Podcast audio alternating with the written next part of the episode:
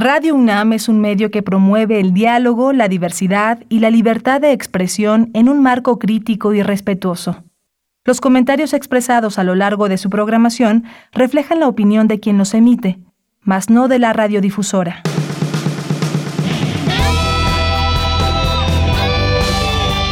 Prisma RU. Relatamos al mundo.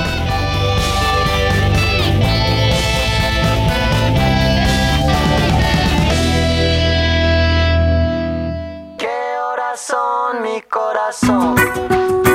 Te lo dije bien clarito. Permanece a la escucha. Permanece a la escucha. 12 de la noche en La Habana, Cuba. 11 de la noche en San Salvador, El Salvador. 11 de la noche en Managua, Nicaragua. Me gustan los aviones, me gustas tú. Me gusta viajar, me gustas tú.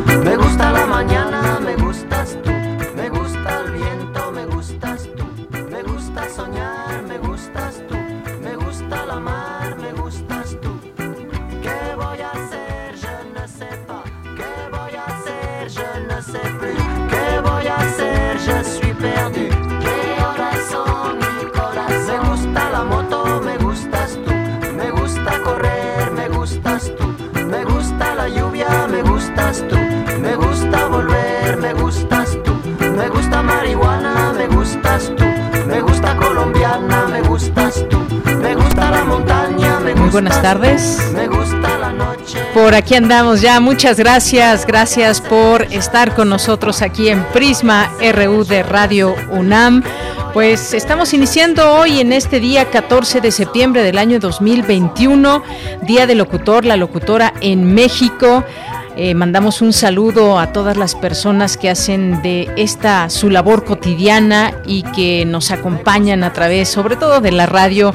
Eh, un saludo, una felicitación a todas y a todos nuestros compañeros de Radio UNAM y de todas las emisoras. Estamos siempre muy contentos de poder festejar este, este día. Y pues bueno, me dicen, ya me estoy escuchando, me estoy escuchando bien. Teníamos por aquí un problemita. Sí, ya, ya me escucho bien, me dicen de producción. Gracias por allá a Rodrigo Aguilar en la producción, a Denis Licea en la asistencia, a Socorro Montes en los controles técnicos. Eh, aquí en el micrófono de Yanira Morán. Pues gracias, les decía que este día se celebra el Día del Locutor aquí en nuestro país, locutor, locutora cada 14 de septiembre una fecha que va cambiando en los distintos países y dedicada a reconocer la labor de quienes transmiten con su voz mensajes, contenidos, eh, muchas cosas que escuchamos todos los días a través de, la radio, todos estos efectos auditivos que nos genera la radio, el informarnos también a través de diversas y tantas voces en nuestro país. Así que hoy muchas felicidades a todas y todos los locutores y los locutoras de México. Me gusta correr, me gustas tú. Me gusta la lluvia, me gustas tú. Me gusta volver, me gustas tú. Me gusta marihuana, me gustas tú. Me gusta colombiana, me gustas tú. Me gusta la montaña, me gustas tú. Me gusta la noche. ¿Qué voy a hacer? Je ne sais pas.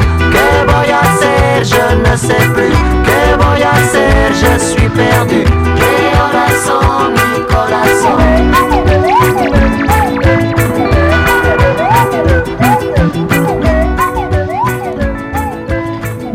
Este día hoy vamos a platicarles de varios varios temas. Uno de ellos tiene que ver con pues se siguen conociendo muchas cosas de este coronavirus COVID-19 y pues vamos a echar una mirada, o hemos echado una mirada eh, en distintos facultades, en distintos institutos a través de nuestra universidad. Hoy nos vamos a ir a asomar a la Facultad de Ciencias porque ahí el doctor Antonio Lascano Araujo, eh, que es especialista en biología evolutiva, pues ha hecho una investigación con varios colaboradores, tiene que ver con un laboratorio que pues anuncian una posible terapia contra COVID-19, pero han hecho varios descubrimientos. Dejemos que él mismo nos platique en un momento más aquí en Prisma RU de Radio UNAM.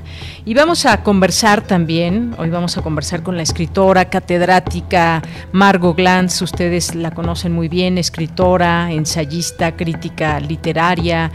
Eh, forma parte de la Academia Mexicana de Lengua y vamos a platicar con ella. Ella es una de las firmantes de esta carta de apoyo al escritor Sergio Ramírez, eh, nicaragüense, que se tuvo que salir exiliado de su país, de Nicaragua. Estuvo primero en Costa Rica, luego ya está en, en España y pues se ha volcado la comunidad cultural en torno al apoyo que le dan ante las amenazas y acusaciones infundadas de parte del gobierno de Daniel Ortega y echar una mirada no solamente a este tema de apoyo, sino a todo lo que está pasando en, Nicaragua y que tensa el ambiente próximo a elecciones, algo que le ha costado mucho a los pueblos, eh, no solamente aquí en América, sino en muchas otras partes, y que se sigue luchando por la democracia, es la democracia justamente, ha costado mucho para que pues de pronto llegue alguien, se instale en el poder y simplemente pues ya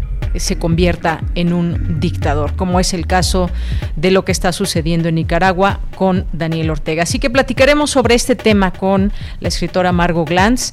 Vamos a invitarlos también a un festival de cine ruso que pues está por comenzar y les daremos aquí todos los detalles. Nos han buscado y por supuesto damos espacio para que ustedes puedan tener toda esta información.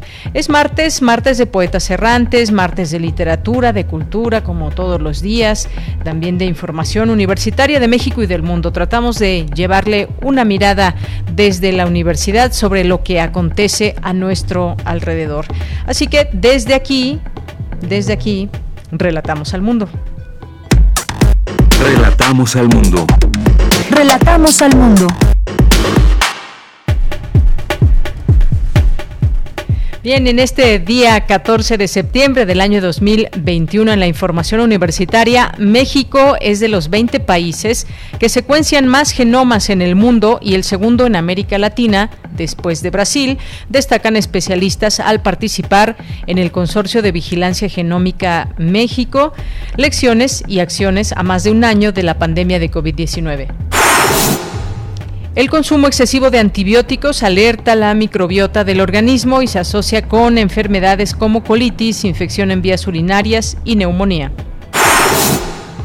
En la información nacional, Hugo López Gatel, subsecretario de Salud, afirmó que continúa la reducción de la epidemia a nivel nacional. De las personas hospitalizadas, arriba del 95% son personas que no se vacunaron, por lo cual hacemos un llamado nuevamente a vacunarse. La vacunación contra COVID es el elemento de protección específica más importante.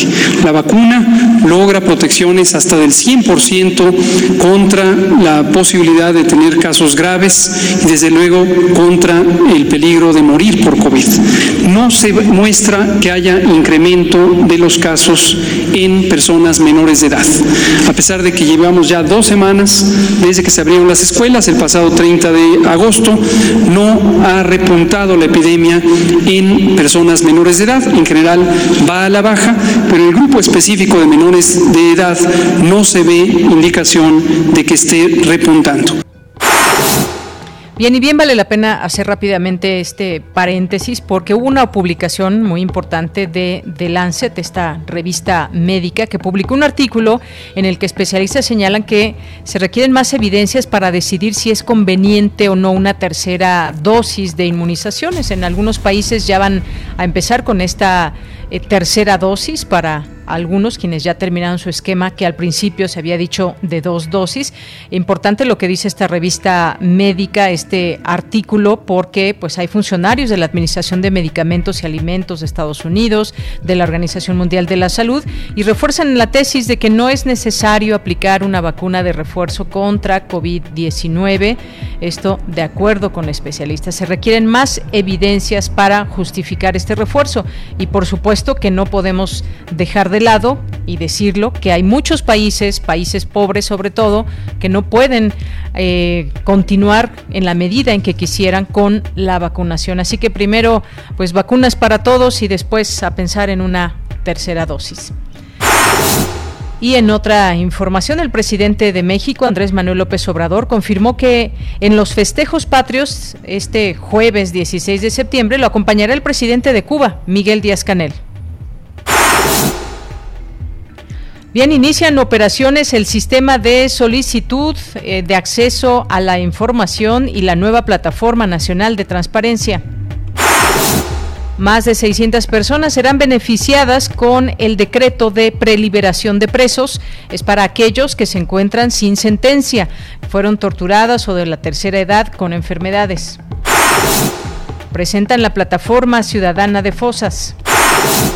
En la información internacional, advierte la ONU que el cambio climático puede provocar 216 millones de desplazados en el año 2050. El presidente de Rusia, Vladimir Putin, guardará cuarentena tras la detección de casos por, eh, de coronavirus COVID-19 en su entorno, anunció este martes el Kremlin.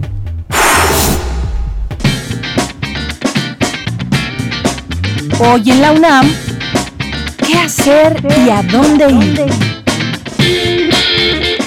Como parte de las actividades del quinto Festival Folclórico de la FESA Catlán, de Sones y Folclores, se llevará a cabo la conferencia La influencia de la cultura africana en la danza de México y América Latina, que contará con la participación de la maestra Penélope Vargas, de la Escuela Nacional de Danza, del Instituto Nacional de Bellas Artes y Literatura. Conéctate hoy, en punto de las 18 horas, a la cuenta oficial de Facebook de Cultura Acatlán. Otra opción que no te puedes perder es la presentación de los talleres artísticos de la FES Aragón, que se llevará a cabo hoy en punto de las 19 horas, y el concierto de son huasteco a cargo del trío Avispones Huastecos a las 19.30 horas. Ambos eventos forman parte de las actividades del quinto Festival Folclórico de la FES Acatlán y los podrás disfrutar a través de la cuenta oficial de Facebook de Cultura Acatlán. Acompaña al doctor Mauricio Rodríguez en una emisión más de la serie Hipócrates 2.0, una coproducción entre el Programa Universitario de Investigación en Salud y Radio UNAM, que aborda las investigaciones y los asuntos relacionados con la salud que son de interés del público. Hoy abordará la situación actual y las perspectivas de la pandemia de COVID-19. Contará con la presencia del doctor Samuel Ponce de León Rosales, coordinador del Programa Universitario de Investigación en Salud y coordinador de la Comisión Universitaria para la Atención de la Emergencia Coronavirus. Sintoniza nuestras frecuencias hoy en punto de las 18 horas por el 96.1 de FM y 860 de AM. Disfruta de nuestra programación sonora y recuerda que no debemos bajar la guardia frente a la COVID-19.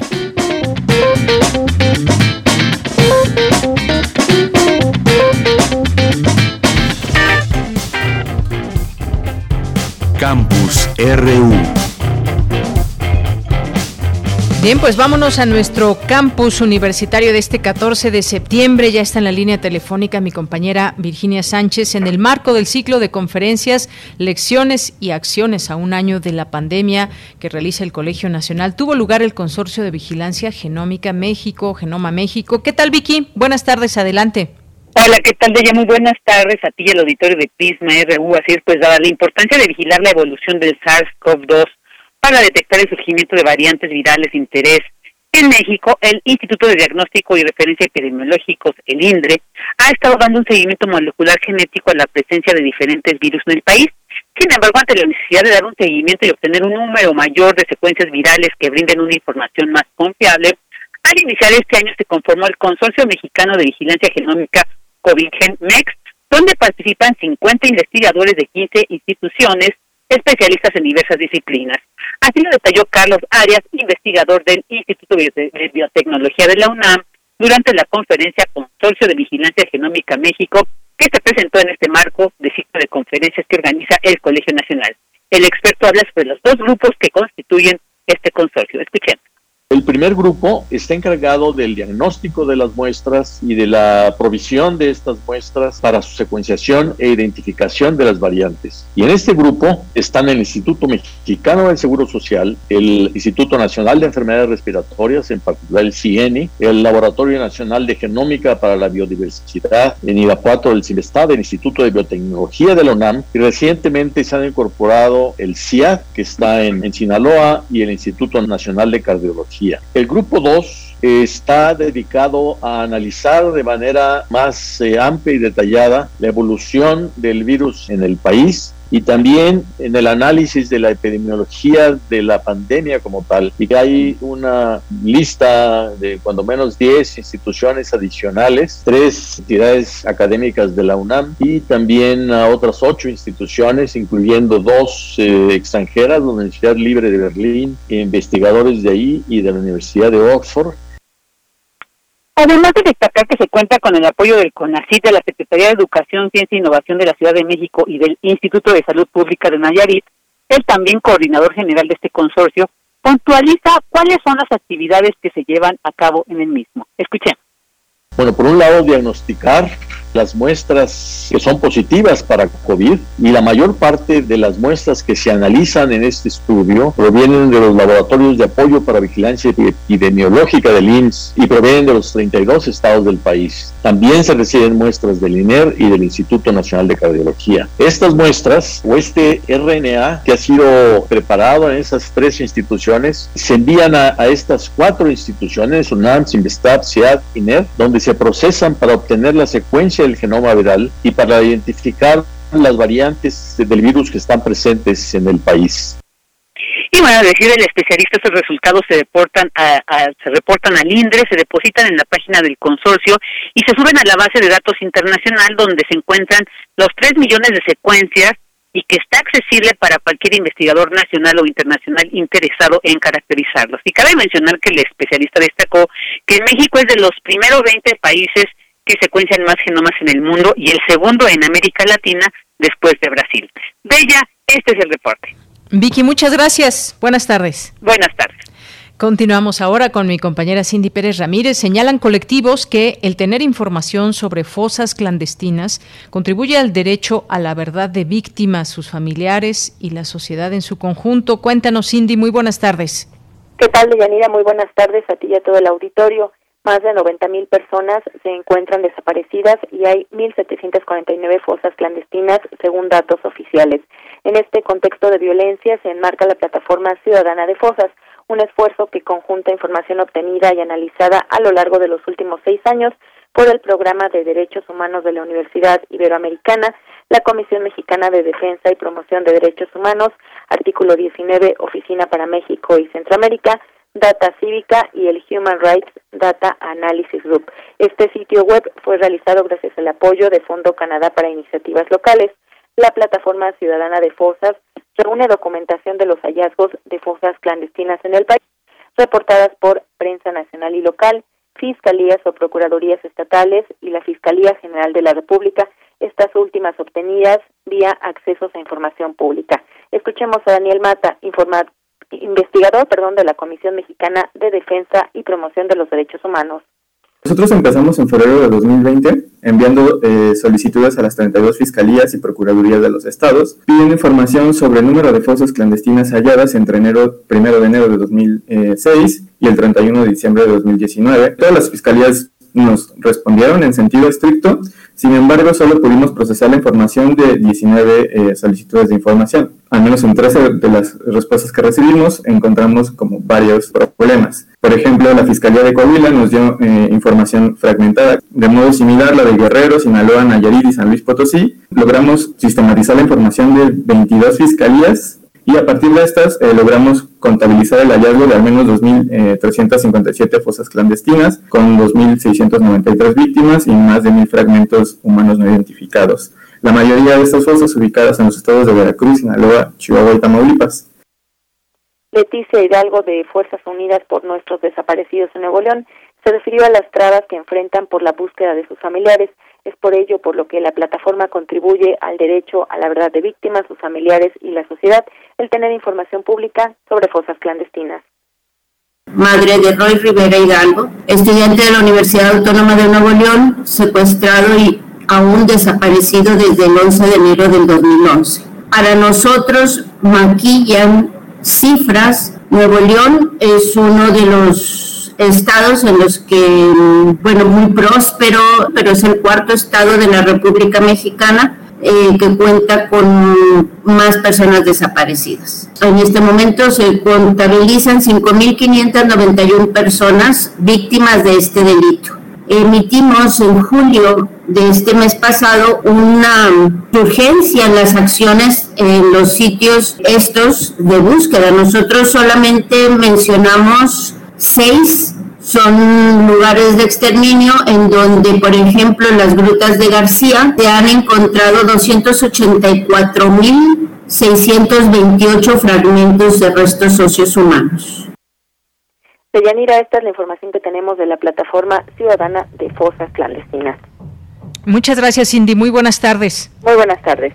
Bien, pues gracias a Cindy por esta información que tiene que ver con fosas clandestinas y hay muchos esfuerzos que vienen de distintos lugares eh, en estos esfuerzos que pues deben venir también de, por supuesto, del gobierno, pero hay muchos activistas, hay muchos eh, familiares que han logrado conjuntar esfuerzos y, seguir en esta búsqueda de las personas que desaparecen en algún momento. hay una película que en estos momentos está en cartelera que nos acerca a una pequeña parte eh, de lo que puede ser el transitar de una persona, de, una, de un, familiar que eh, pues tiene desaparecido un hijo, una hija, alguna persona cercana y pues puede volverse esto todo un peregrinar.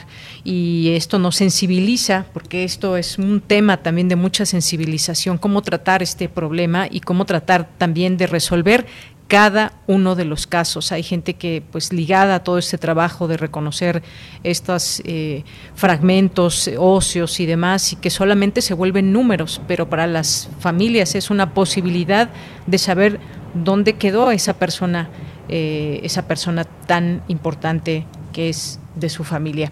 Bien, pues vámonos al siguiente tema con mi compañera Dulce García, que ya está en la línea telefónica. Inician operaciones el sistema de solicitud de acceso a la información, CISAI 2.0 y la nueva Plataforma Nacional de Transparencia. Cuéntanos, Dulce, buenas tardes, adelante. Así es, Deyanira, muy buenas tardes a ti al auditorio. de Yanira. el Instituto Nacional de Transparencia, Acceso a la Información y Protección de Datos Personales celebró la puesta en marcha del sistema de solicitud de acceso a la información, que bien mencionas, Deyanira, CISAI 2.0, y de la Plataforma Nacional de Transparencia, PNT con lo cual se marca la pauta para el ejercicio del derecho a la información pública y de protección de datos personales. Se suspenden así de Yanira la función del sistema Infomex para ingresar solicitudes o recursos de revisión y solo se podrá consultar y dar seguimiento a las solicitudes o recursos en trámite. Ahora, el único medio para presentar solicitudes de acceso a la información o de derechos y recursos de revisión será esta aplicación, en cumplimiento a lo establecido en la Ley General de Transparencia. Por lo que Blanca Lilia Ibarra, comisionada presidenta del INAI, exhortó a todas las personas a crear su registro en esta plataforma nacional. Además, Yanira dijo que estas nuevas herramientas tecnológicas fueron desarrolladas para atender las necesidades de información de una sociedad cada vez más interconectada y que se caracteriza por el avance constante y el surgimiento de nuevas e innovadoras plataformas digitales como estas. Escuchen. El CISAI 2.0 es un sistema novedoso que con sus características permitirá una mayor cercanía con la sociedad y además ayudará a romper la brecha de desigualdad al posibilitar que las personas que no tienen Internet puedan gestionar sus solicitudes a través del Centro de Atención a la Sociedad. Pero los cambios de este nuevo sistema no solo benefician a la ciudadanía, también implican mejoras para la atención que los sujetos obligados deben de brindar. Con todo ello, el nuevo CISAI 2.0 nos brinda nuevos horizontes tecnológicos y nos coloca a la vanguardia, armonizando la información en un solo sitio. Mira, Blanca Lila Ibarra destacó también que la aplicación PNT ya está disponible para su descarga gratuita. Escuchemos nuevamente.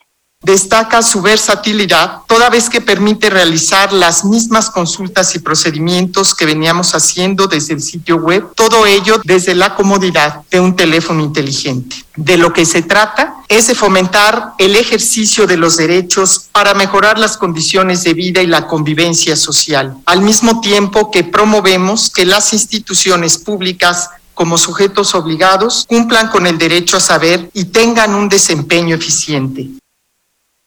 Y bueno, mira, entre las ventajas de este nuevo sistema se encuentran que reduce los tiempos para procesar las solicitudes múltiples hasta 33 sujetos obligados con un solo clic. envía notificaciones a las personas vía mensaje de texto o WhatsApp sobre el estatus de sus requerimientos y permite formular solicitudes vía telefónica a todos los sujetos obligados del país en caso de que no cuenten con Internet. El INAI invita así a las personas a explorar las nuevas funciones del CISAI 2.0, creando una cuenta en la página plataforma de transparencia, todo junto, punto org, punto mx. Esta es la información. Gracias, Dulce. Muy buenas tardes. Gracias a ti. Buenas tardes. Hasta luego. Porque tu opinión es importante, síguenos en nuestras redes sociales, en Facebook como Prisma RU y en Twitter como arroba PrismaRU. Es la una de la tarde con 29 minutos. Ahí hace unos días eh, se dio a conocer, conocimos esta carta pública de apoyo al escritor Sergio Ramírez. Hay cerca de 300 firmantes de el ámbito de las letras, el arte, el periodismo, la cultura, firmaron esta, esta carta en la, que, en la que declaran la situación como un atentado a la libertad y un insulto a la inteligencia. Tiene que ver con pues las, eh, la persecución que está viviendo el escritor y también otras muchas personas allá en Nicaragua. Él en particular también dio a conocer a través de un video la situación que, apremiaba y pues tuvo que salir eh, de, al exilio de su país, estuvo en Costa Rica, posteriormente se fue ya a España, está acusado por la Fiscalía de su país de realizar actos que fomentan e incitan al odio y la violencia y además se ordenó su detención. En una declaración pública, el escritor, el novelista, respondió que las dictaduras carecen de imaginación y repiten sus mentiras. Y pues bueno, esta orden de detención que se dio a conocer también hace unos días tuvo ya reacciones y pues a, eh, esta carta que decimos los que firman, pues muestran su solidaridad con el escritor y también de este modo con la sociedad nicaragüense sometida ahora a una dictadura. Están a unos, a unos meses de, de llevarse a cabo elecciones y algo que ha costado mucho a muchos países, pues es la democracia y ante qué está Nicaragua. Bien, pues vamos a platicar hoy con la doctora Margot Glantz, que es escritora, es ensayista, crítica literaria, es catedrática de la UNAM y bueno, está con nosotros hoy aquí en Prisma RU de Radio UNAM. Margot Glantz, bienvenida, muy buenas tardes. Muy buenas tardes, gracias por invitarme. Eh, pues Margo, muchas gracias por estar aquí con nosotros, por aceptar esta llamada. Hay muchos eh, firmantes, decía yo, son 300 personas, eh, destacamos algunos de ellos, no podemos dar lectura a todos. Están Carmen Boyosa, está Gonzalo Celorio, Rosa Beltrán, Leila Guerreiro, está también Elmer Mendoza, Arturo Pérez Reverte, estás tú, Margo, y pues nos gustaría que nos comentaras en este espacio, pues qué significa esta situación que está viviendo un escritor, pero no solamente él, sino la sociedad nicaragüense. Yo decía, mucho ha costado la democracia en América Latina y de pronto pues encontramos situaciones como esta. Cuéntanos un poco sobre ello. Bueno, yo viví muy de cerca la revolución sandinista, eh, en la que participó tanto Sergio Ramírez como Cardenal, como Giovanna Belli y muchos otros, y también, este, obviamente, Sergio Ramírez y Ortega.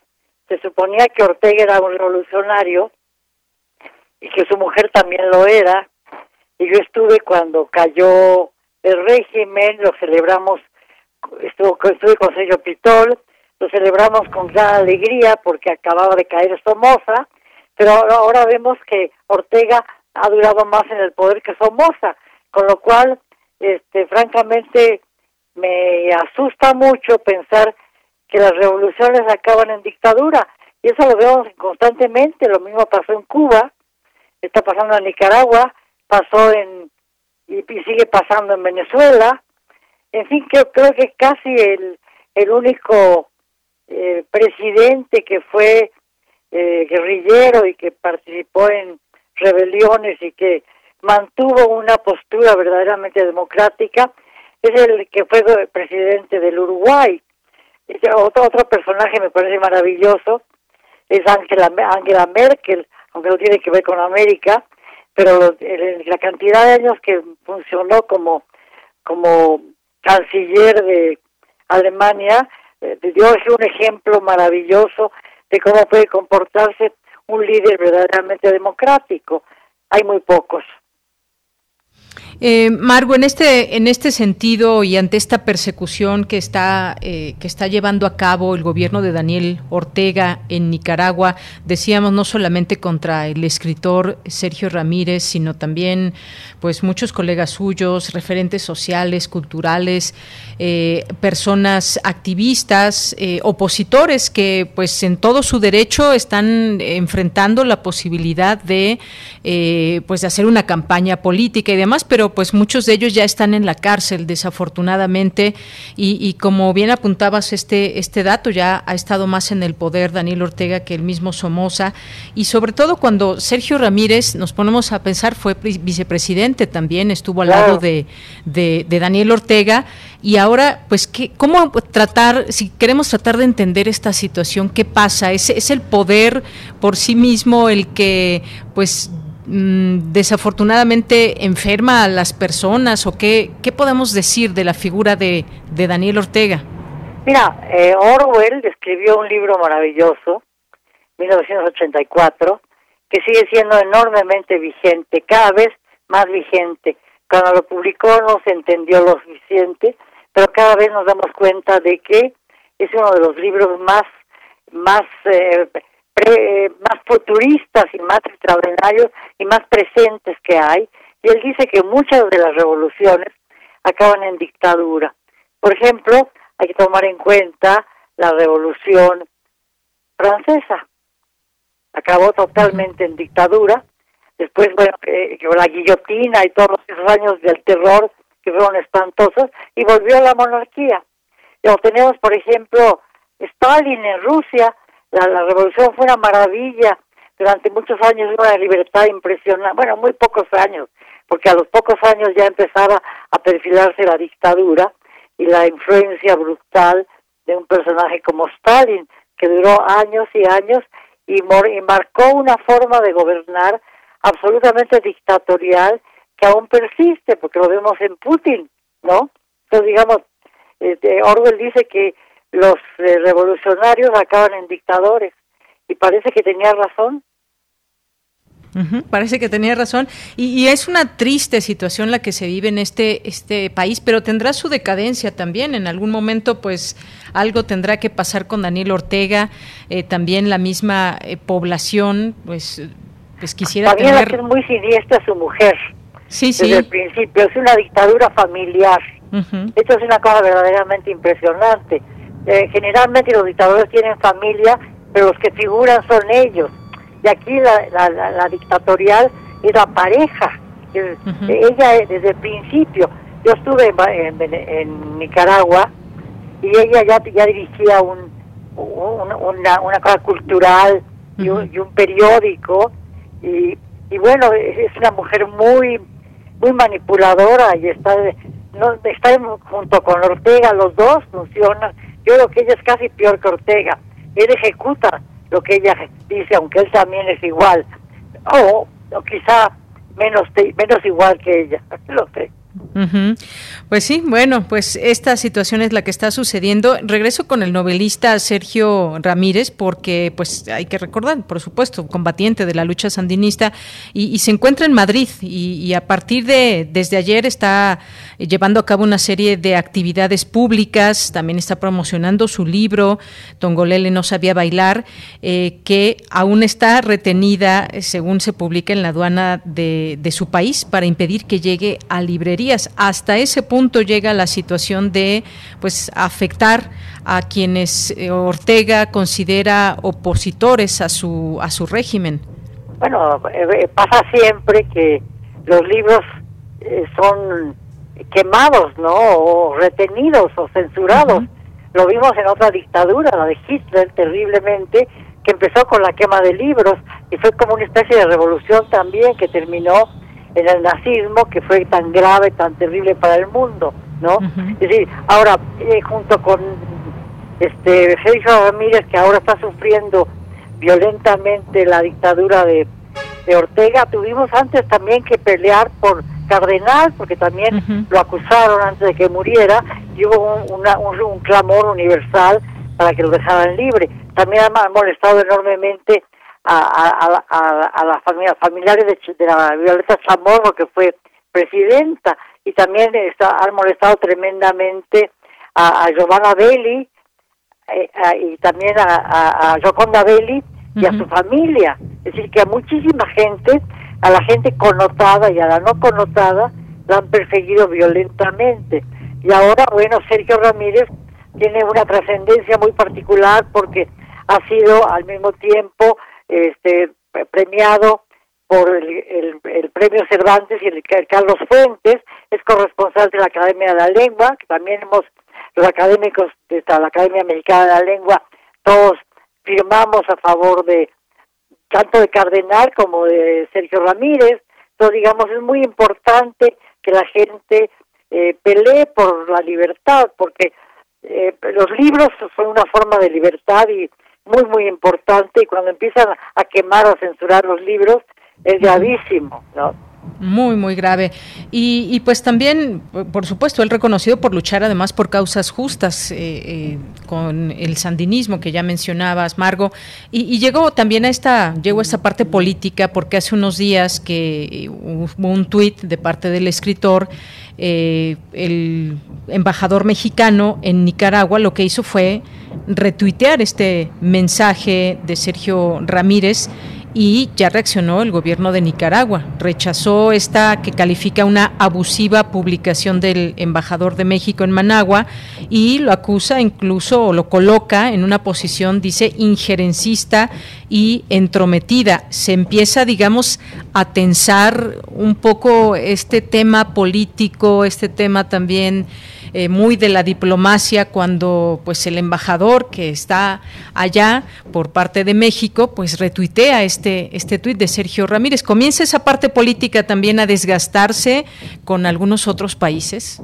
Bueno, a mí me parece muy muy importante y la política internacional de México ha sido muy muy muy muy importante y muy extraordinaria y me parece muy bien que el embajador haya haya utilizado las redes sociales, que son la, la forma más inmediata y rumerosa de, de difundir una noticia, haya difundido esa noticia. Me parece muy bien y la reacción de Ortega ha sido muy eh, como que le hubieran picado un callo, bueno, no sé, le, hubieran herido en un ojo, o decir, eh, ha sido acá muy, muy, muy muy terrible, pero la diplomacia de México ha sido una diplomacia ejemplar que ojalá que siga siendo así.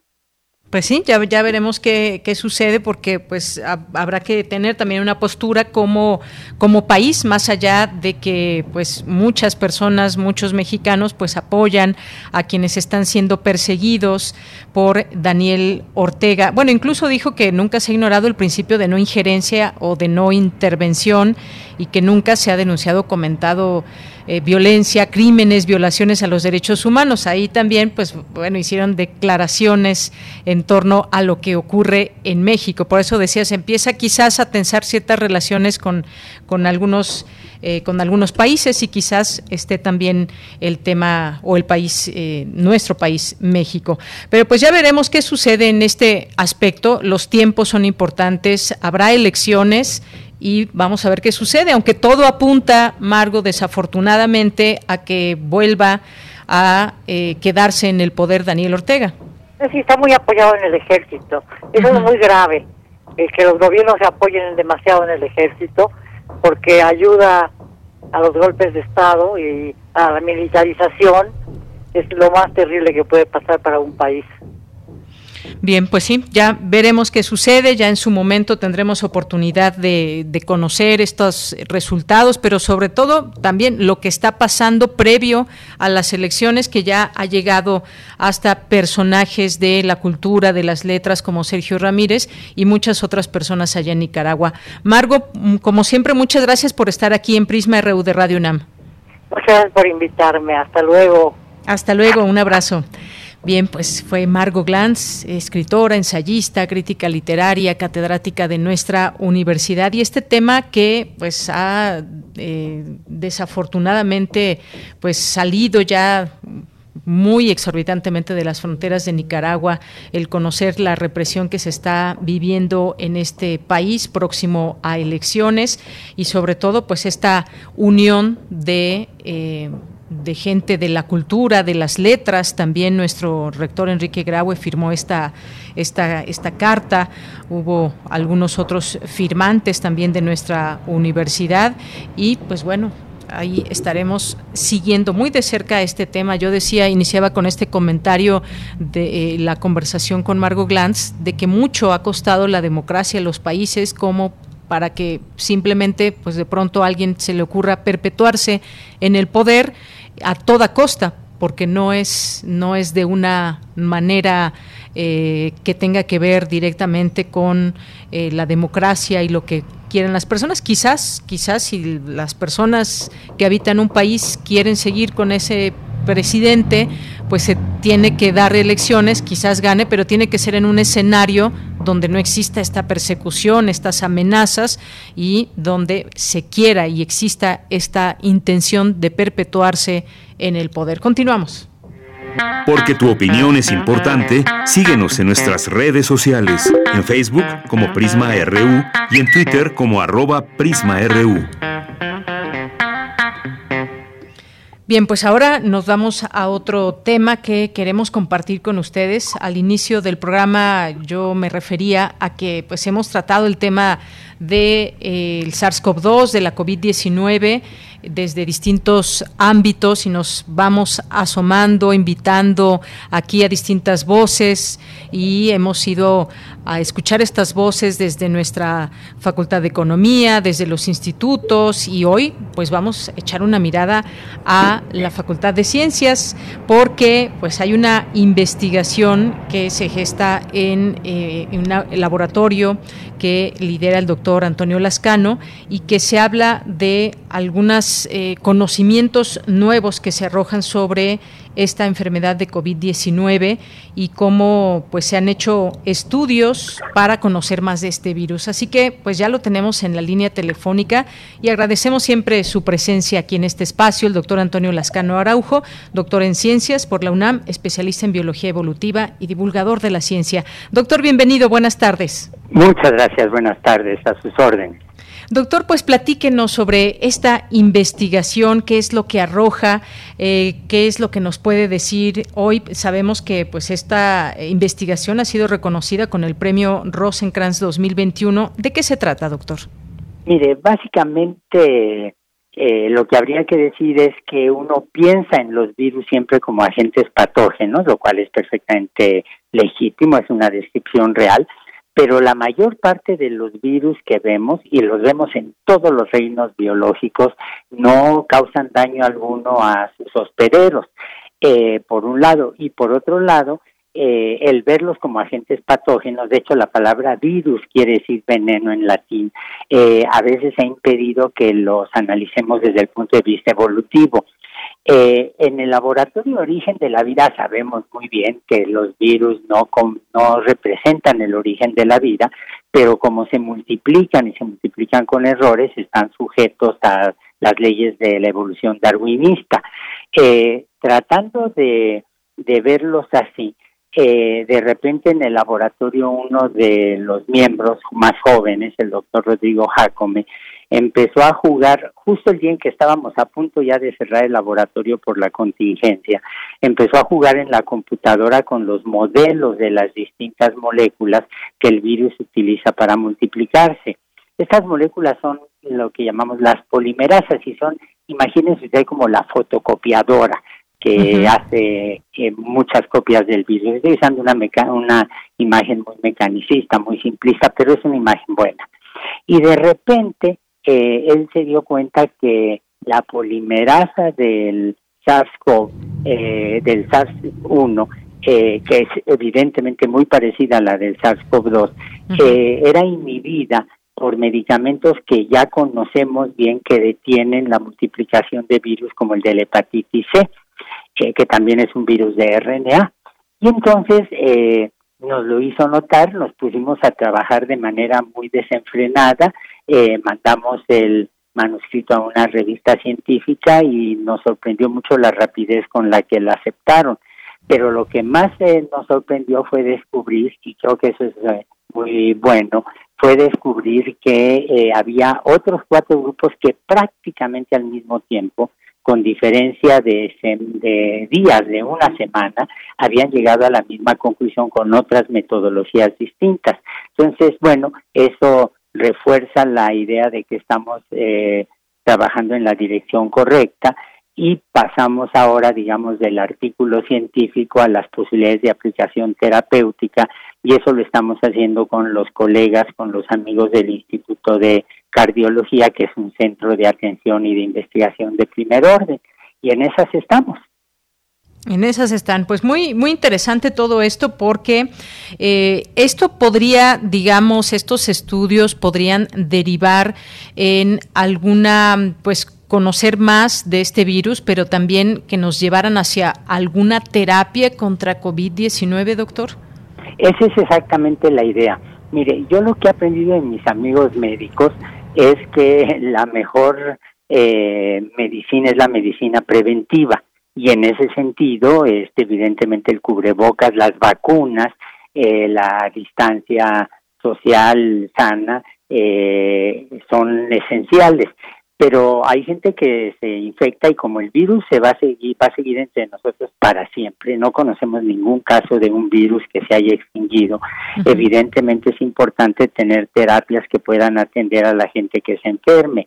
Eh, se sabe que el remdesivir tiene un cierto efecto, lo usaron con el presidente Trump, seguramente lo usaron con el presidente López Obrador, eh, y se aplicó en los primeros días, en los primeros momentos de, la infección. Ahora lo que queremos ver es las posibilidades de estar usándolo para eh, usando otro medicamento en los días subsecuentes eh, y mientras más rápido se detecte la infección, la enfermedad más eficaz va a ser otros medicamentos. Y dado que este Redemsivir que usted mencionó, pues es un medicamento bastante caro que se ha utilizado en algunos pacientes, pero no se tiene un acceso muy amplio a este medicamento. Así es, y yo creo que hay que reflexionar en lo que esto significa. Mire, después de eh, la industria armamentista, eh, yo creo que la industria más infame que hay es la de los productos farmacéuticos porque a pesar de los esfuerzos de multitud de individuos, de gobiernos, de sociedades, de organizaciones, para hacer que los beneficios de la industria farmacéutica se vayan a los precios de menor costo a todo mundo, eso no ha sido posible. Entonces, el tener una eh, un medicamento adicional eh, podría en un momento dado efectivamente ayudar a que los beneficios de la medicina le toquen a todo el mundo, ¿no? Que eso no ocurre, lo estamos viendo en este momento. Lo estamos viendo en este momento porque, como usted sabe, hay eh, los países eh, desarrollados tienen incluso un exceso de vacunas. Me decía un amigo estadounidense hace cuatro o cinco días que habían tirado 15 millones de vacunas que se echaron a perder. No se ponen allá eh, vacunas, doctor, muchas personas. Así es, y allí fíjese cómo hay una contradicción tremenda. En los países del grupo del G7, que son los países más ricos de, del mundo, eh, tienen en este momento cerca de mil millones de vacunas de, que podrían servir para aplicarlas a toda la población adulta del África subsahariana. Todos los países del mundo eh, que, que, carecen de vacunas tienen un hambre, una están solicitando, necesitamos vacunar a la gente y los países que tienen las vacunas tienen, como usted bien dice, grupos que las rechazan. y grupos numerosos. Así es.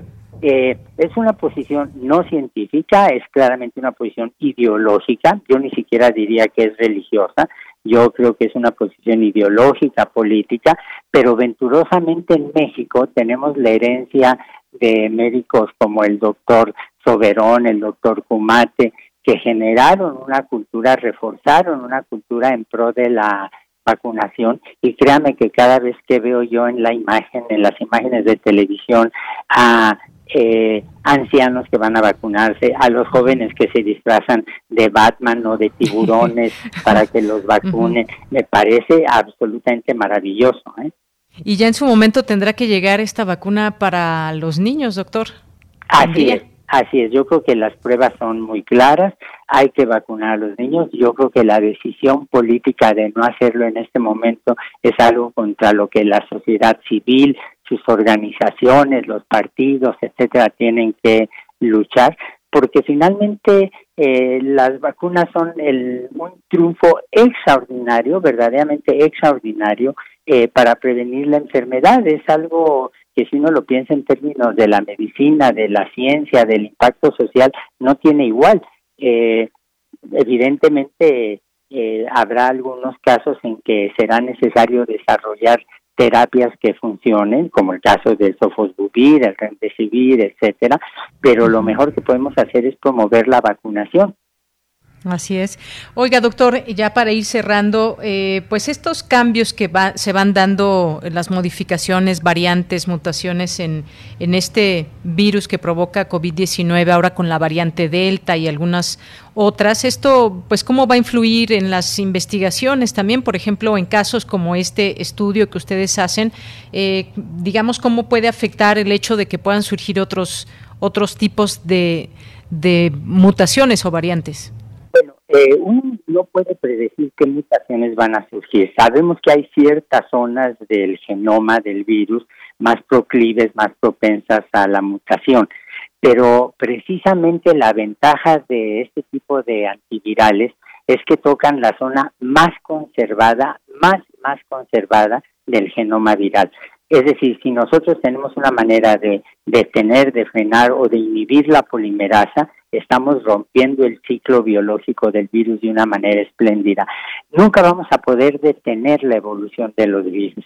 Eh, la evolución es un proceso absolutamente inacabable, constante. Eh, lo que estamos viendo con la aparición de variantes es como el virus se va adaptando, se va haciendo más eficiente transmitiéndose y mire, un resultado muy alentador es que si uno ve las gráficas es obvio que la variante Delta ya eh, dejó atrás a la variante Mu.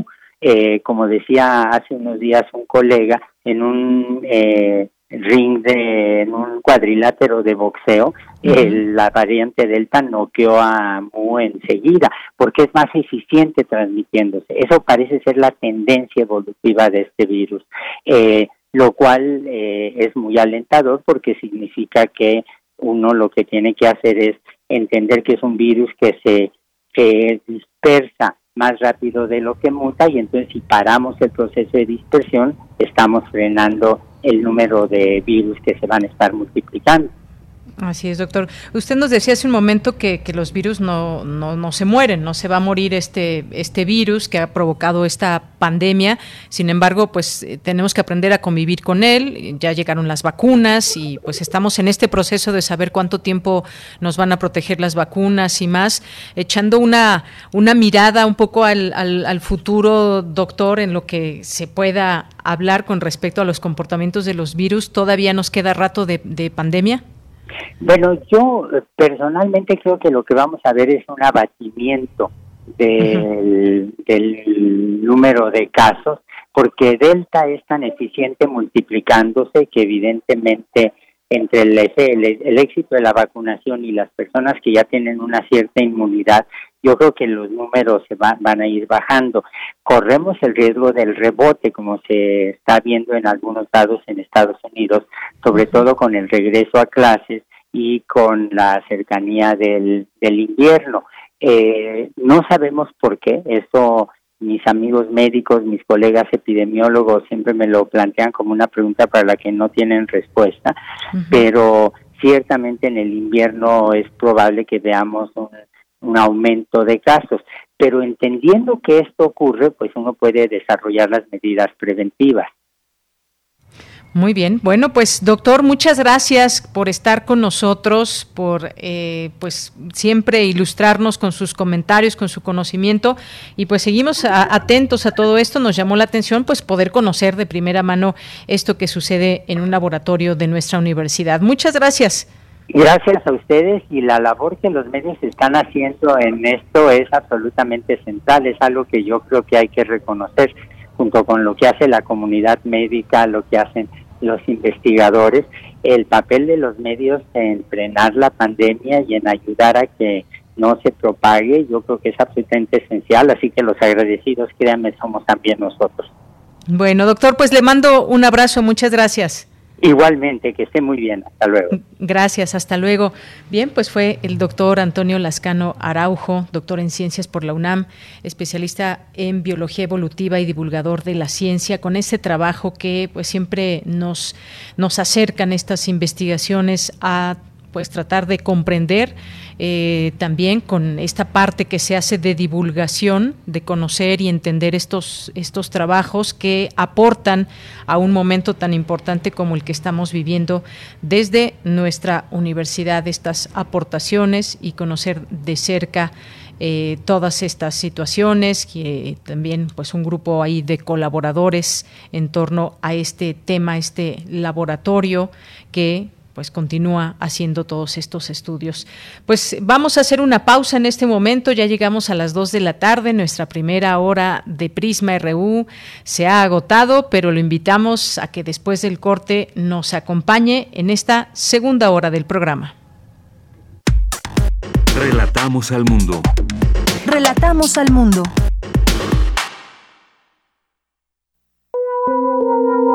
Todo lo que sale de tu boca comunica. Todo lo que sale de tu boca comunica.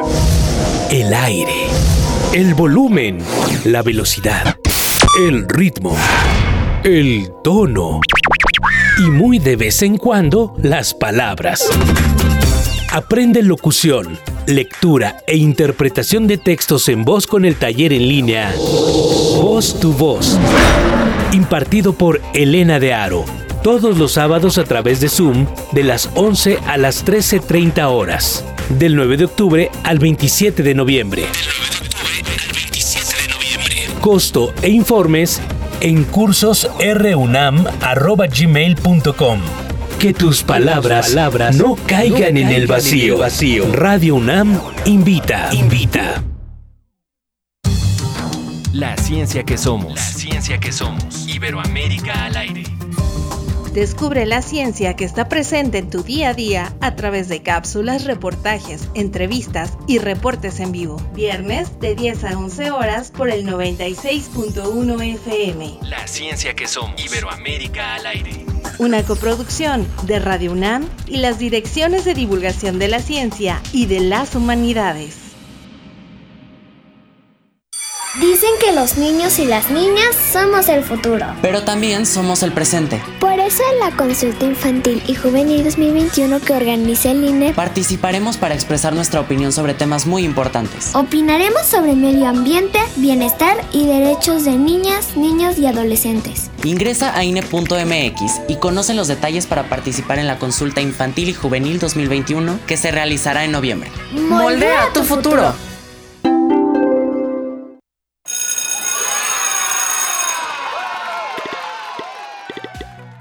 Llegó el momento. Regresamos a la escuela. La escuela aplica estas medidas para mantener la sana distancia y evitar contagios de COVID-19. Habilitar todas las entradas para evitar aglomeraciones. Aumentar el espacio entre las bancas en el salón de clases. Porque es un lugar seguro, regresamos a la escuela. Gobierno de México. Cultivemos el gusto por el arte escrito y el ejercicio de la imaginación al lado de María Ángeles Comezaña en Al compás de la letra. Rutas literarias para viajar entre textos, poemas y cartas. Todos los jueves a las 18 horas por el 96.1 de FM. Radio UNAM. Experiencia sonora. Porque tu opinión es importante, síguenos en nuestras redes sociales, en Facebook como Prisma RU y en Twitter como arroba PrismaRU.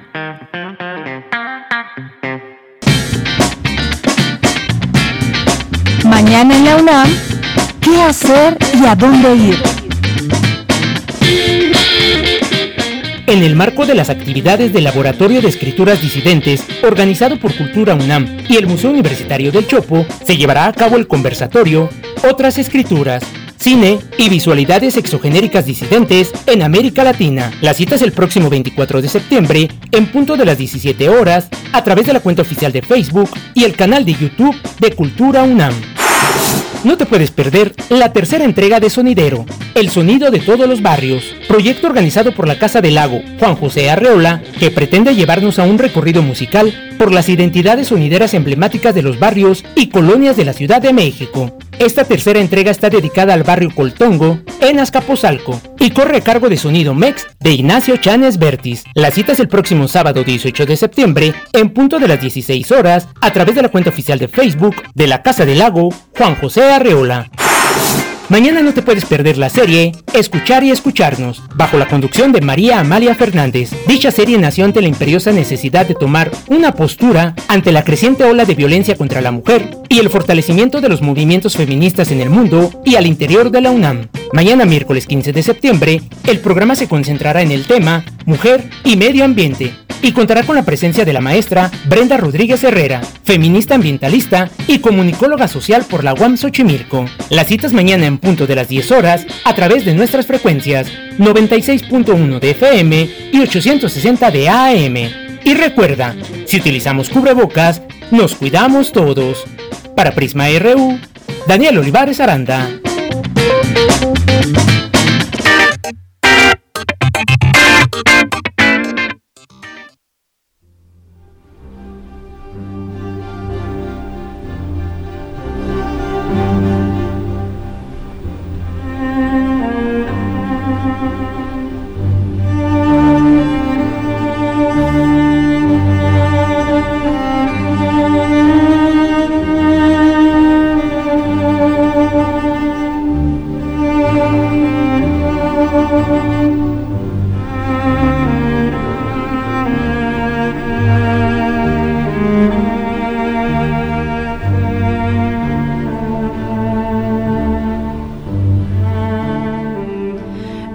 Pues eh, regresamos a esta segunda hora de Prisma RU. Gracias por su atención, por su compañía, por sus mensajes. Queremos invitarlos a un concierto el día de mañana.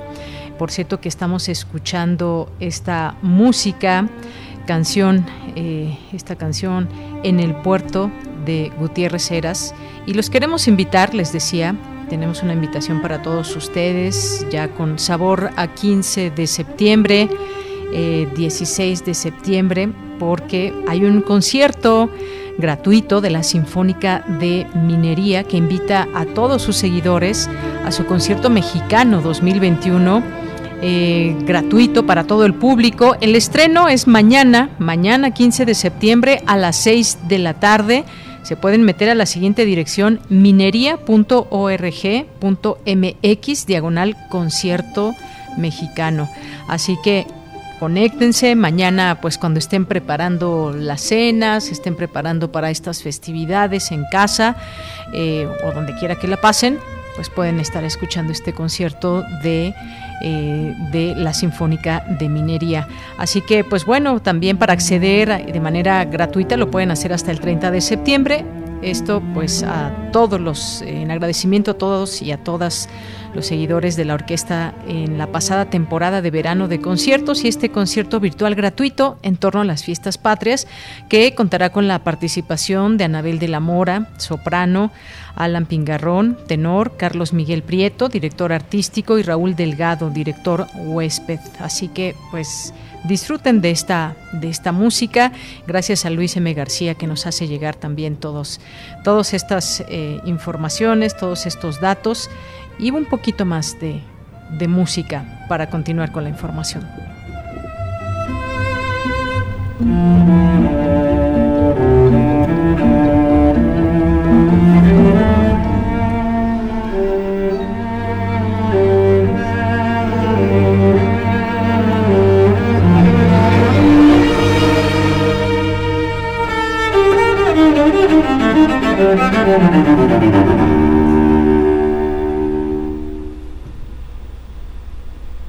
de la tarde con ocho minutos y estamos ya aquí dispuestos a mandarles saludos ahora en esta en esta parte del programa que siempre nos gusta mucho, que es conocer a quienes eh, nos mandan mensajes en redes sociales, arroba PrismaRU, este es nuestra dirección de Twitter y en Facebook nos encuentran como Prisma RU.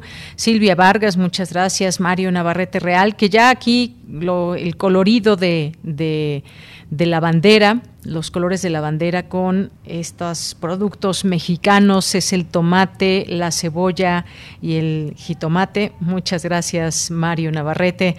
Gracias a Silvia Vargas, nos dice felicidad de locutor a todas y a todos quienes ponen voz y corazón en Prisma RU. Gracias, y claro que sí a todos mis compañeros en el programa y en Radio UNAM y a todos los locutores y las locutoras en nuestro país. Gracias, Silvia. Oscar Sánchez nos dice, eh, dice eh, felicitaciones por la manera tan grata y profesional de hacer ese trabajo, dice también Virginia Sánchez, locutora que cubre el programa. Efectivamente, Oscar, y que estará con nosotros aquí, por aquí, jueves y viernes, Vicky. Muchas gracias por, los, por las felicitaciones, los saludos, Oscar. Gracias también por aquí a Mayra Elizondo, nos manda muchos besos, abrazos. Muchas gracias, Mayra, siempre, siempre aquí acordándose de todo siempre, Mayra. Muchas gracias. Armando Aguirre dice muchos saludos, equipo Prisma y podcast para volver a escuchar la entrevista con el doctor Antonio Lascano. Y claro que sí, ya eh, por la tarde puedes ya escuchar este podcast, ahí quedará esta entrevista del doctor Antonio Lascano. Gracias Armando, muchos saludos. Margeven también, muchos saludos a Jorge Fra. Eh, que nos manda muchas felicitaciones y nos desea muchos años para seguirnos escuchando aquí en Radio UNAM. Gracias, gracias Jorge, un, un abrazo para ti y recibo con todo gusto estas felicitaciones. Gracias eh, y también las, las fotos, muchas gracias. Gracias a Mercedes de la Vega, Gracias a Karen Rivera, a Rosario Durán Martínez, también muchas gracias. Eh, gracias a Luis M. García, que aquí ya posteó, nos invita a todos los radioescuchas a este concierto que les eh, comentaba hace un momento, la Orquesta Sinfónica de Minería. Así que pues lo pueden ver ya en nuestras redes sociales también, esta página y pues todo el programa que se presentará. Manuel, Manuel, muchas gracias también, nos manda felicitaciones, muchas gracias Manuel, un abrazo. Anaí también nos dice increíble escuchar a Margo Glantz, felicidades por esa entrevista, gracias Anaí, gracias Andrea Esmar, también nos dice martes de poetas, feliz día para todos los locutores allá en Radio UNAM y del país. Claro que sí, Andrea, muchas gracias. Gracias también a David Castillo. Eh, muchas gracias eh, a Guerrero también, felicitando por el Día del Locutor. Gracias a Javier Contreras también, muy amable. Gracias por las palabras, Javier. Gracias también, decíamos a David Castillo, saludando a todo el equipo con un cafecito. Gracias también a Eduardo Urbina. Gracias a Norma Silva. Muchas gracias a Flechador del Sol también, aquí presente siempre. Alexander Ganem, Alonso Arreola. Lisette eh, Merari Juárez, Víctor Sánchez, José Luis León, a nuestros amigos de Página Cero, muchas gracias también. Gracias también aquí a Diogenito, dice, los oigo a diario, aunque poco he opinado últimamente por falta de tiempo. Un saludo, pero qué bueno que estés por ahí, Diogenito, nos da mucho gusto que te hagas presente de vez en cuando.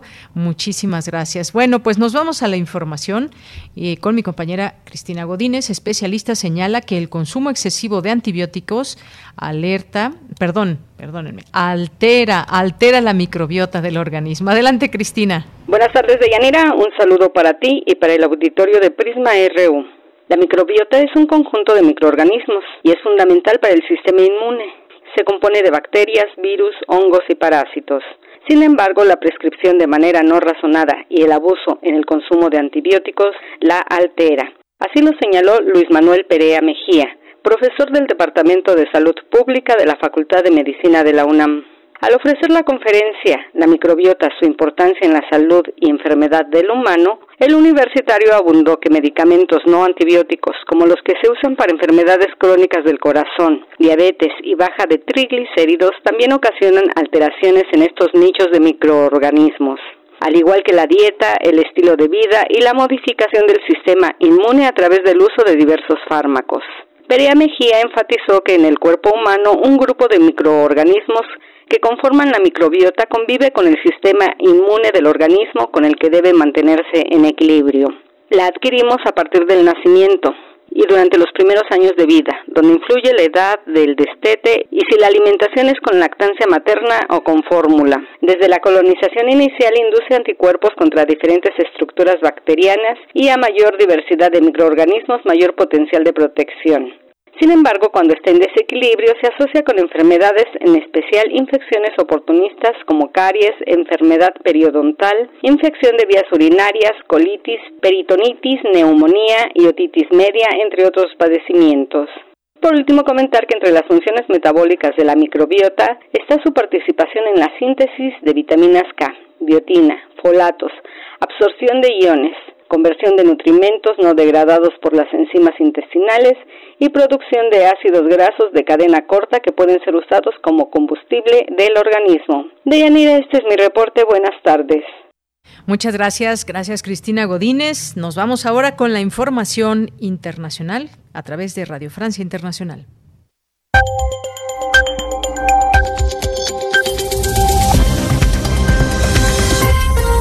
4 de la tarde en París. Bienvenidos al flash informativo de Radio Francia Internacional en este martes 14 de septiembre con Musa en los controles. Lucía Valentín. Los talibanes agradecen la ayuda de 1.200 millones de dólares prometidos por la comunidad internacional a Afganistán, al mismo tiempo que exhortaron a Estados Unidos a mostrarse más generoso, en palabras del vocero talibán. Tres agencias de la ONU llaman a reorientar las ayudas públicas para la agricultura, de las cuales el 90% tienen efectos medioambientales o sociales dañinos. Lo dice Naciones Unidas en un informe publicado hoy, llamando a los gobiernos del mundo entero a que tomen conciencia del este nocivo impacto agrícola en el planeta a menos de 10 días de la cumbre mundial de sistemas alimentarios organizada por la ONU. El Papa Francisco sigue su visita en Eslovaquia. Hoy se reúne con miembros de la minoría étnica romaní, que tiene unos 400.000 miembros en este país de Europa Central y suelen vivir en los barrios más abandonados por el Estado. Casi el 20% de ellos están en pobreza extrema. Al encuentro han acudido miles de gitanos como esta joven. Vine principalmente por el Papa, pero también por el encuentro con el pueblo gitano. Nunca antes había sucedido, o al menos nunca lo había vivido. El presidente ruso Vladimir Putin está en cuarentena tras haber estado en contacto estrecho con una persona enferma de COVID-19. A Putin se le inoculó la vacuna Sputnik V, vacuna rusa, que hoy ha dicho que espera que le proteja ante esta nueva posible infección. La justicia rusa impuso precisamente hoy nuevas multas a los gigantes estadounidenses Facebook y Twitter por contenidos considerados ilegales en un contexto de presión cada vez mayor en Rusia sobre las redes sociales, especialmente mientras se acercan las elecciones legislativas. Reino Unido se suma al club de los países que van a inyectar una tercera dosis de las vacunas anti-COVID-19 a mayores de 50 años y al personal sanitario, preparándose así para un invierno potencialmente complicado. Francia empezó ayer esta campaña en las residencias de ancianos y hospitales geriátricos. El huracán Nicolás tocó tierra en Texas la pasada madrugada con la amenaza de provocar peligrosas lluvias, marejadas e inundaciones, según el Centro Local de Huracanes. Se espera que el ojo de Nicolás pase sobre el suroeste de Luisiana mañana, lloviendo, como se dice, sobre mojado, en zonas que ya han resultado muy afectadas por el paso del huracán Aida la semana pasada. Hasta aquí la información en la sintonía de Radio Francia Internacional. Síganos también en rfimundo.com.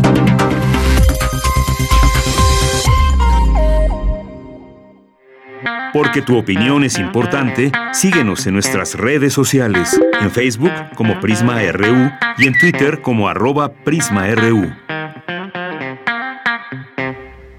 Dos de la tarde con 18 minutos y vamos a dar paso a nuestra siguiente conversación que es en realidad una invitación para que conozcan el Festival de Cine Ruso que llega a México hace apenas unos días. Se llevó a cabo la conferencia de prensa de esta segunda edición en México. Eh, que se llevará a cabo de manera digital, digital eh, y bueno, se contó con varias personalidades de ambos eh, países para platicarnos sobre este festival. hay varias películas, son ocho y estarán a partir, disponibles para todo el público a partir del 23 de septiembre. Pero qué mejor que hablar más a detalle sobre este tema con eh, Marieli Gómez, que es directora de promoción y comunicación en México de este festival. ¿Qué tal, Marieli? Bienvenida, muy buenas tardes. Muy buenas tardes, de, de Yanira, y gracias por el espacio, por la invitación.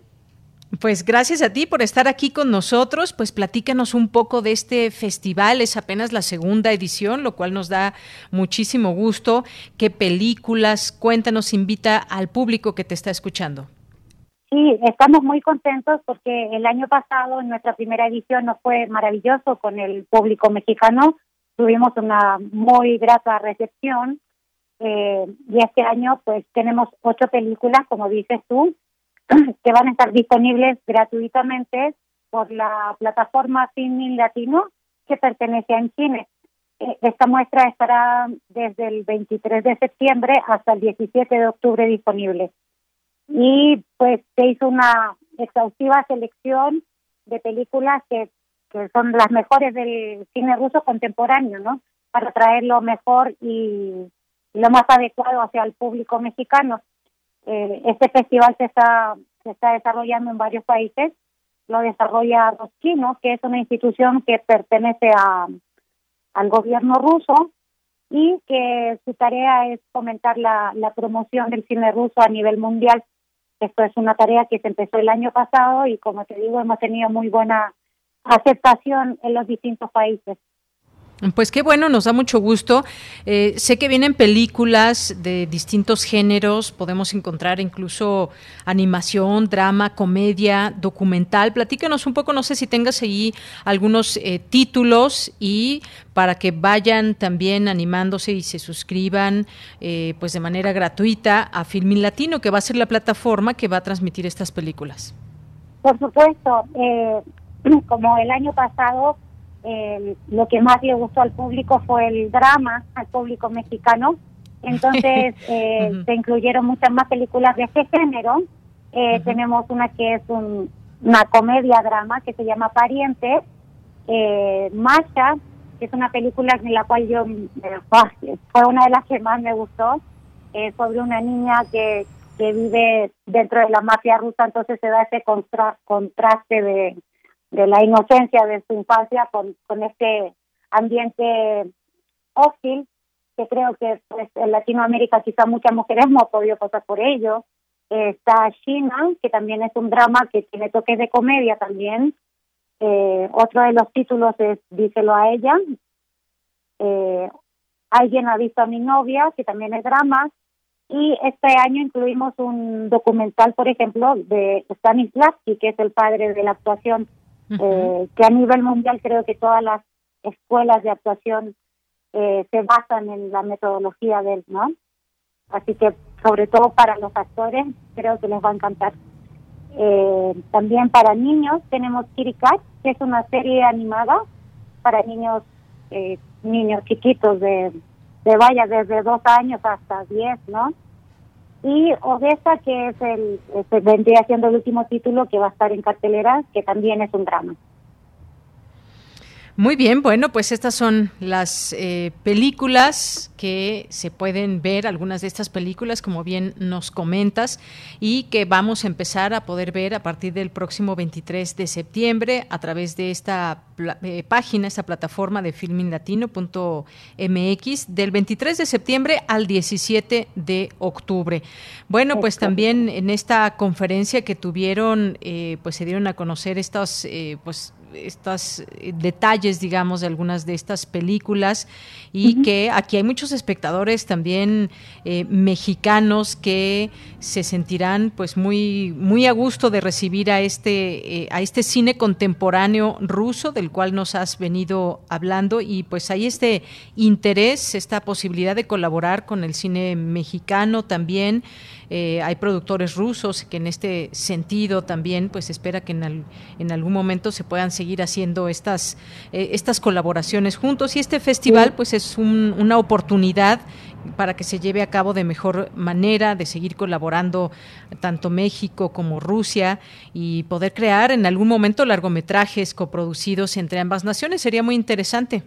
Por supuesto, mira, a pesar de la lejanía de los países, creo que y del idioma a nivel exacto, a nivel cultural eh, hay muchas similitudes y creo que eso fue el, eh, lo que marcó el éxito de, la, de la primera edición. Entonces, el México es considerado uno de los mercados con mayor perspectiva para para el contenido ruso.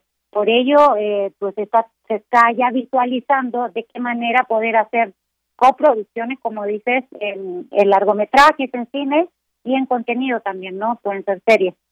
Así que esperamos que, bueno, esta sea la segunda y no última edición, sino que vaya abriendo más fuentes para, para generar mayores lazos entre los dos países. Efectivamente. Pues bueno, muchas gracias. Dejamos aquí esta invitación. Solamente reitero las fechas para que lo anoten por ahí en su agenda. 23 de septiembre al 17 de octubre, a través de Filmin Latino, podrán eh, ver, disfrutar estas eh, películas que nos has dicho. ¿Algo más que quieras comentarnos antes de despedirnos, Marieli? Eh pues la película está considerada para todo tipo de público, es un lenguaje muy eh, ameno, eh, la idea es eh, llegar a un público masivo eh, y demostrar que pues podemos sentir las mismas emociones, ¿no? Que nos reímos de la misma manera, tenemos los mismos dolores como sociedad, entonces eh, créanme que se van a sentir muy identificados con cada una de las películas. Muy bien, pues ahí ya tendremos oportunidad de conocerlas. Muchas gracias por estar con nosotros aquí en el programa y hacernos esta invitación. Marieli Gómez, que eres directora de promoción y comunicación en México de este Festival de Cine Ruso en su segunda edición. Muchas gracias. No, muchas gracias a ti, a ustedes por, por el espacio nuevamente. Buenas tardes. Buenas tardes. Hasta luego, Marieli. Marieli Gómez. Continuamos. Relatamos al mundo. Relatamos al mundo. Bien, pues continuamos, dos de la tarde con 25 minutos y ahora pues vamos a dar paso a esta sección de poetas errantes. Hoy nos acompaña Sahari Almaraz, que nos va a platicar y bueno, muy ad hoc ahora con estas fechas, festividades patrias, nos va a tener un trabajo con respecto al tema. ¿Cómo estás, Sahari? Buenas tardes. Hola, buenas tardes, Deyanira. Estoy muy bien. ¿Tú cómo estás? Muy bien, muchas gracias. Un gusto escucharte. Te mando un abrazo y pues cuéntanos qué vamos a escuchar hoy por parte de ese trabajo de Poetas Errantes. Claro que sí. Pues ya estamos a punto de terminar esta serie de mujeres en la historia. El día de hoy les traigo un nuevo personaje relacionado con, claro que sí, la independencia de México. Y pues este personaje es Mariana Rodríguez del Toro, es una heroína de la independencia de la que muy poco se habla y pues espero que les guste mucho. Claro que sí, pues vamos a escucharla, demos esa oportunidad también al público y regreso contigo. Por supuesto, gracias. Adelante. Poeta soy, errando voy, buscando el sonido que dejó tu voz corazón, alcanzando el tuyo es un destino decidido, escúchame. Poetas errantes.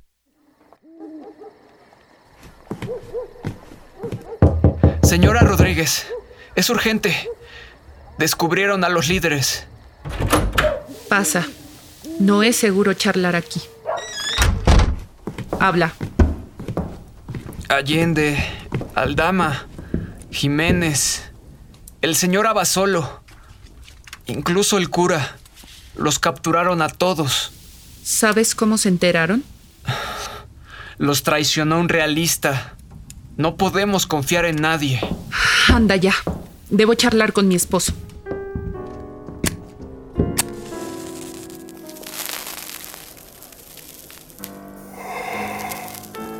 Caballeros, temo que el movimiento ha sido aniquilado. Apuesto a que el virrey está bailando de felicidad. Hemos sido derrotados. Sin los líderes, ¿qué haremos? ¿Qué pasa, señores? ¿Acaso no existen otros hombres aparte de los generales que ya cayeron? ¿Qué nos detiene?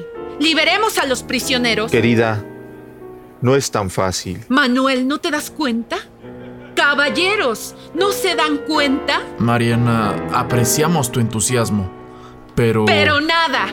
¿No se dan cuenta que si secuestramos al virrey podemos negociar la libertad de nuestros líderes? ¿Que nuestro movimiento no muere porque mueran Hidalgo y su séquito? Ni siquiera muere con nosotros. Muere si su gente renuncia a él. Entonces, ¿qué? ¿Jugaremos a ser héroes o nos quedaremos en las sombras? Hagámoslo.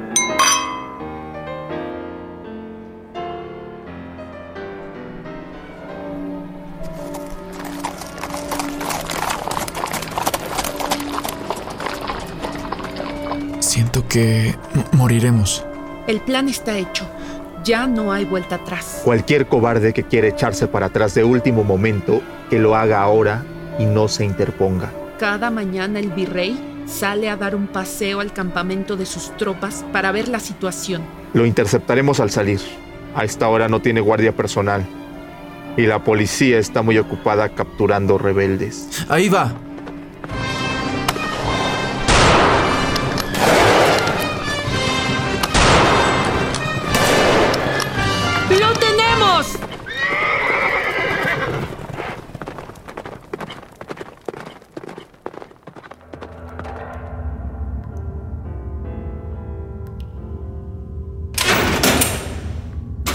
Doña Mariana Rodríguez del Toro de Lazarín y esposo quedan arrestados por conspirar en contra del virrey. Perderán todas sus propiedades y estarán condenados a muerte pronto. Los delataron, señores. Ya los estábamos esperando. Así que, ¿quién más fue parte de esta conspiración? No sé de qué habla. Responda. No sé de qué habla.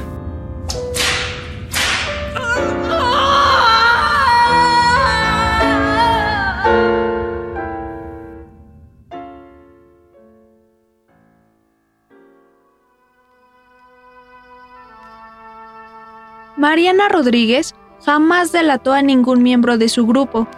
El heroísmo de doña Mariana Rodríguez del Toro no puede medirse por el éxito o fracaso de su conspiración, sino por haber sido esa voz que los insurgentes necesitaban escuchar para continuar. Brillaron sus sables desnudos, destellaron al girar en el aire, para golpear a los artilleros, cargando contra un ejército que asombró al mundo entero.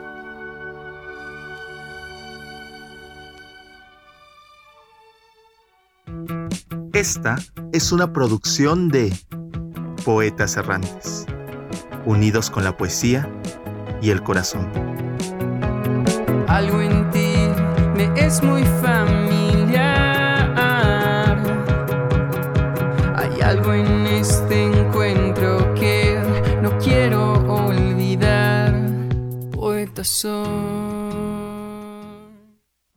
Bueno, pues ya estamos de regreso contigo, Sahari Almaraz. Gracias por este trabajo, este trabajo que nos presentan hoy. Y bueno, pues ya en plenos festejos de eh, la independencia de México, estos días en que pues se hacen distintas reflexiones en lo que significa, pues de lo que significa la patria, de estos símbolos también que nos identifican, pues Gracias, Sahari. ¿Algo más que nos quieras comentar? Invítanos a las redes sociales, al público nuevo que se suma a este programa. Claro que sí, Bella. Pues una pequeña reflexión, esto que acaban de escuchar, pues fue lo que se le llamó la conspiración de 1811 y pues la importancia de esta mujer es, es gigante. Estamos hablando de que en ese tiempo, pues para la mujer pudiente colonial había dos caminos, o casarse o entrar a un convento y, y para ese momento alzar la mirada era rebelde, imagínate pues levantar la voz, retar a los hombres y organizar toda una conspiración, pues hace de esta mujer pues una mujer ejecutora, ¿no? Tomaba una decisión, la planeaba y la hacía. Y este es el tipo de cosas, pues por lo que la historia de Mariana Rodríguez merece contarse y que esto pues dé un reconocimiento más que para Mariana Rodríguez, pues sirva para darle cara a, a más mujeres que participaron en la independencia y de las que poco se sabe. Efectivamente, has dado en el clavo del tema muchas mujeres que también participaron y que gracias a ellas también, también eh, pues se dio oportunidad a esta parte de la historia, a la independencia de México. Muchas gracias, gracias Sahari. Y bueno, las redes sociales antes de que te vayas. Claro, nos pueden encontrar en Facebook como Poetas Errantes Radio Nam y en Twitter como Poetas RU. Muy bien, pues muchas gracias, te mando un abrazo, felices fiestas patrias. Igualmente, Deyanira, hasta luego. Hasta luego, muy buenas tardes, Sahari Almaraz de Poetas Errantes. Prisma RU, relatamos al mundo. Nacional RU.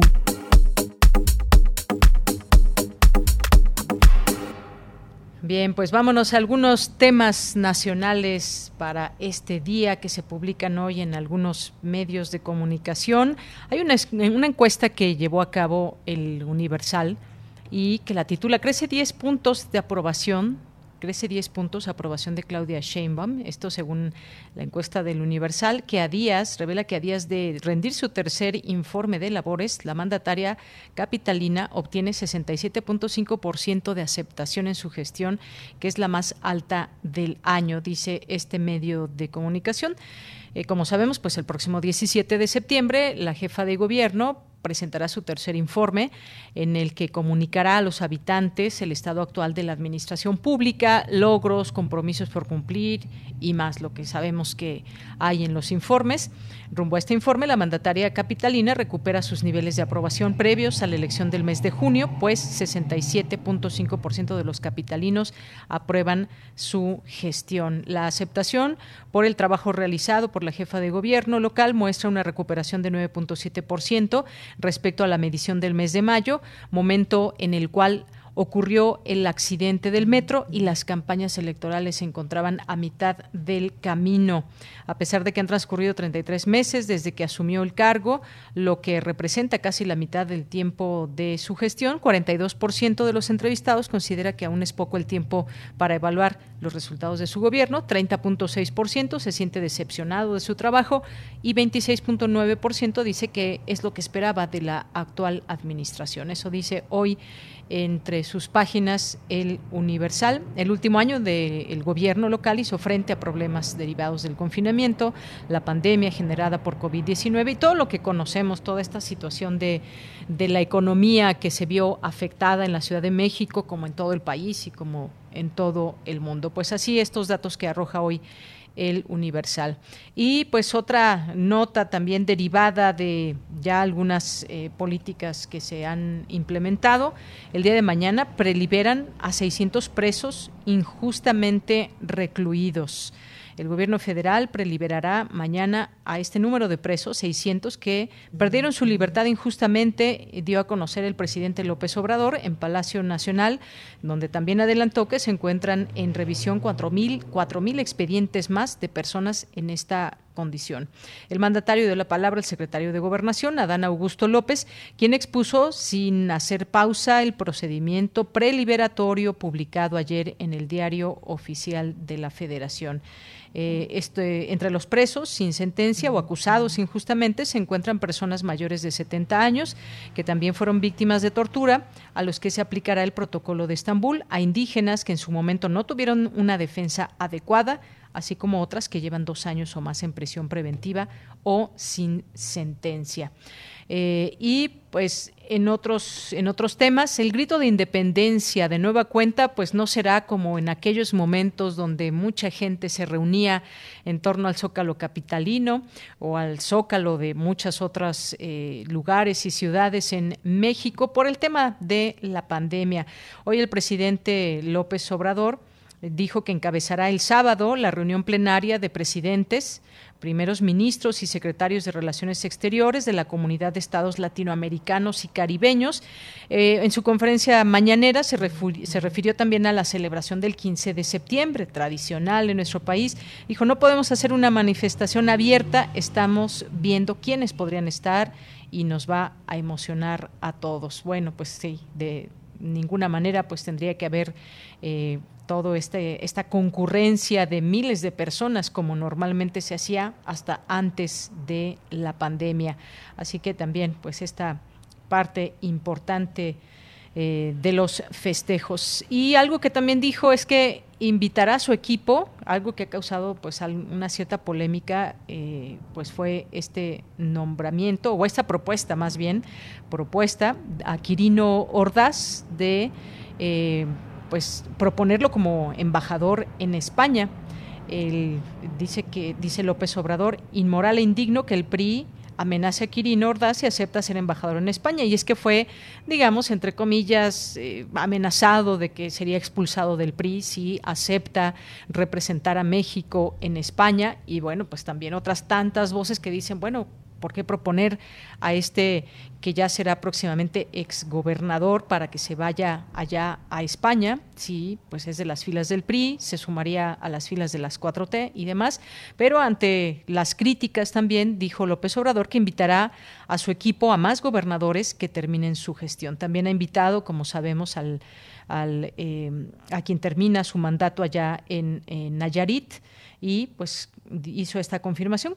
continuará invitando a participar en su gobierno a gobernadores que estén por concluir sus mandatos.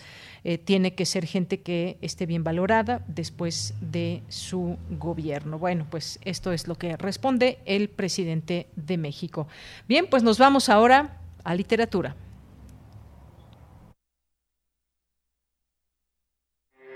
Porque tu opinión es importante, síguenos en nuestras redes sociales, en Facebook como Prisma RU y en Twitter como arroba PrismaRU.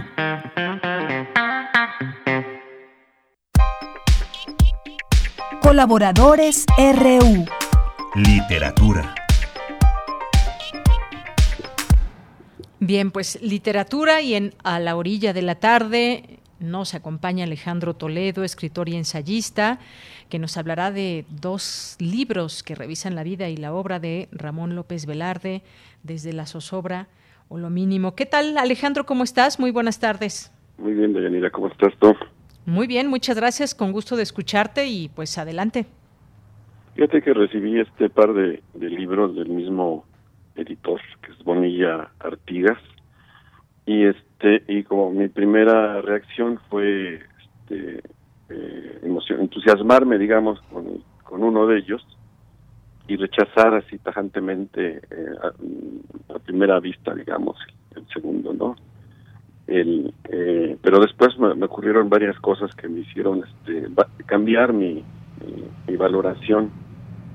Eh, el primero es La Majestad de lo Mínimo, que es un ensayo sobre Ramón López Velarde de Fernando Fernández. Entonces yo lo revisé como un libro literario, que es como más o menos el, el filo que, que, me entusiasma y encontré cosas muy, interesantes a partir de exactamente de cosas pequeñas, ¿no? Relacionadas con, con el con el poeta, ¿no? Ya ves que los especialistas de, pronto este encuentran ahí diferencias en los versos, este hace hace unos meses en un suplemento cultural mexicano publicó un poema un supuesto poema inédito de López Velarde que resultó que no era que no era suyo y ha habido como muchas discusiones a partir de, de esta conmemoración del centenario de la muerte de, López Velarde, ¿no? Entonces la, la majestad de lo mínimo de Fernando Fernández un poco va por ahí. Por ejemplo, se tiene una fotografía conocida de López Velarde que se tomó en la avenida Jalisco y eh, Avenida Álvaro Obregón, y da algunos detalles sobre esa foto que, en otras fuentes aparece como tomada creo que en San Luis Potosí, o un par de grabados de uno de Saturnino Herrán y otro de Roberto Montenegro, cuenta la, un poco la, historia de cada uno de los de los grabados en un trabajo que es como como erudito, ¿no? Eh, encuentra que López Velarde es el protagonista de una de una novela por ejemplo, que, es donde aparece el grabado de, Montenegro entre entre otras circunstancias, ¿no? Entonces, este, el, libro es, muy interesante por estas indagaciones. Lo que me eh, distanció un poco de él es, un poco la obsesión del ensayista por, por hablar bien de sí mismo, ¿no? Que es algo que no entendí y que, que terminó por este por alejarme de sus ensayos, ¿no? E incluso tiene, por ejemplo, la ocurrencia de, de contar un sueño donde se le aparece un gran crítico literario, que es José Luis Martínez, y, empieza a, elogiarlo. Entonces, esa actitud como de yoísmo es lo que yo siento que, que perturba un poco al lector y que lo hace como meter meter este reversa en, en, unos ensayos que de otra manera serían como muy agradables si no hubiera como ese ese entusiasmo excesivo del ensayista por por por valorarse por hablar bien de de, sí mismo.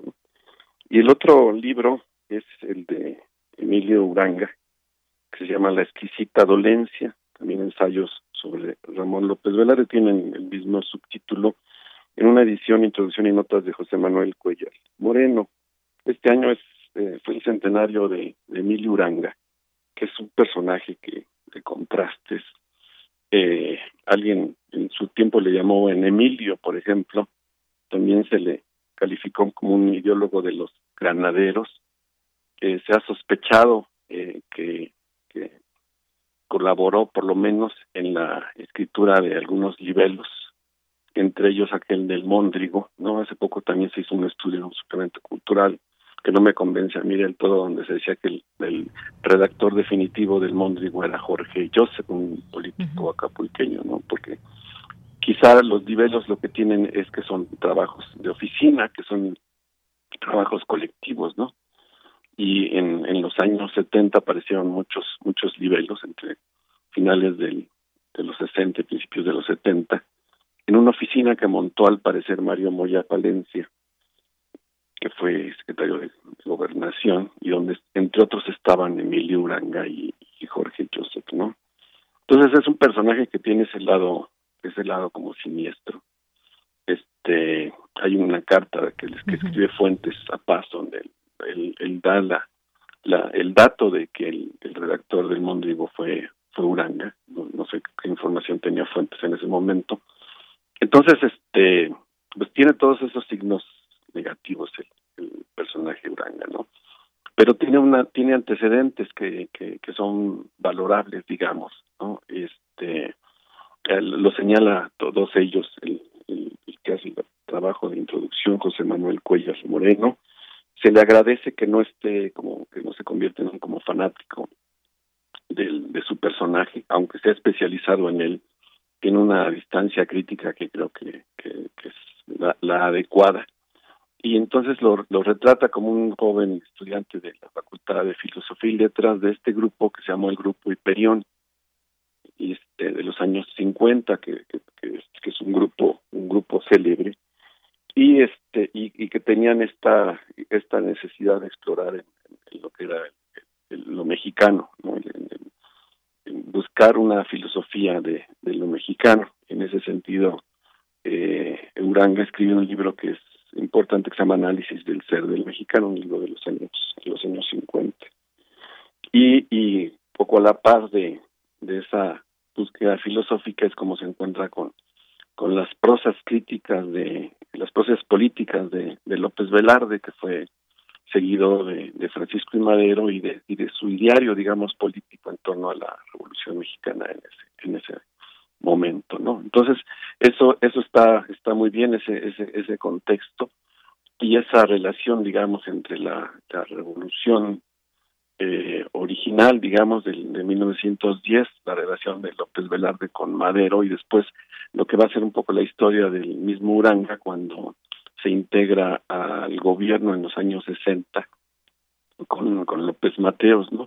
Y busca el, sentido de la revolución eh, en, en, ese en ese momento, ¿no? Y no y no, bueno, digamos que lo va a encontrar un poco deformado, un poco.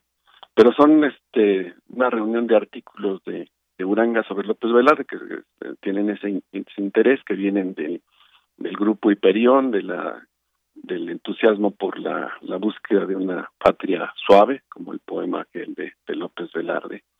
Y este y es, es, un acercamiento inesperado a un personaje que te digo que que es este tiene su, lado siniestro, pero que este año a propósito de, del centenario de su nacimiento ha, tenido este intentos, incluso hubo un, un coloquio, me parece, en la, misma universidad, dedicado a su trabajo anterior, a, su filosofía, que es que, que, está muy bien que se le reconozca en ese sentido, aunque creo que no debe olvidarse la parte de él como como defensor de, Díaz Ordaz, como alguien que atacaba furiosamente a la a la intelectualidad mexicana que apoyaba a los estudiantes en el 68 y que este fue señalado como dije hace un rato como un ideólogo de los de los granaderos no pero este este libro este creo que tiene tiene ese valor de darnos así objetivamente digamos esta eh, este acercamiento al, al, personaje sin eh, falsos entusiasmos digamos sin, que el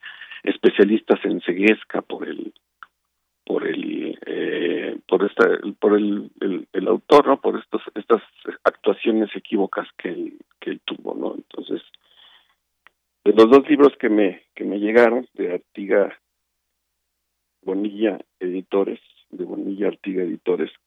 Yo recomendaría la exquisita dolencia no los ensayos de Uranga sobre López Velarde me parece que está muy bien.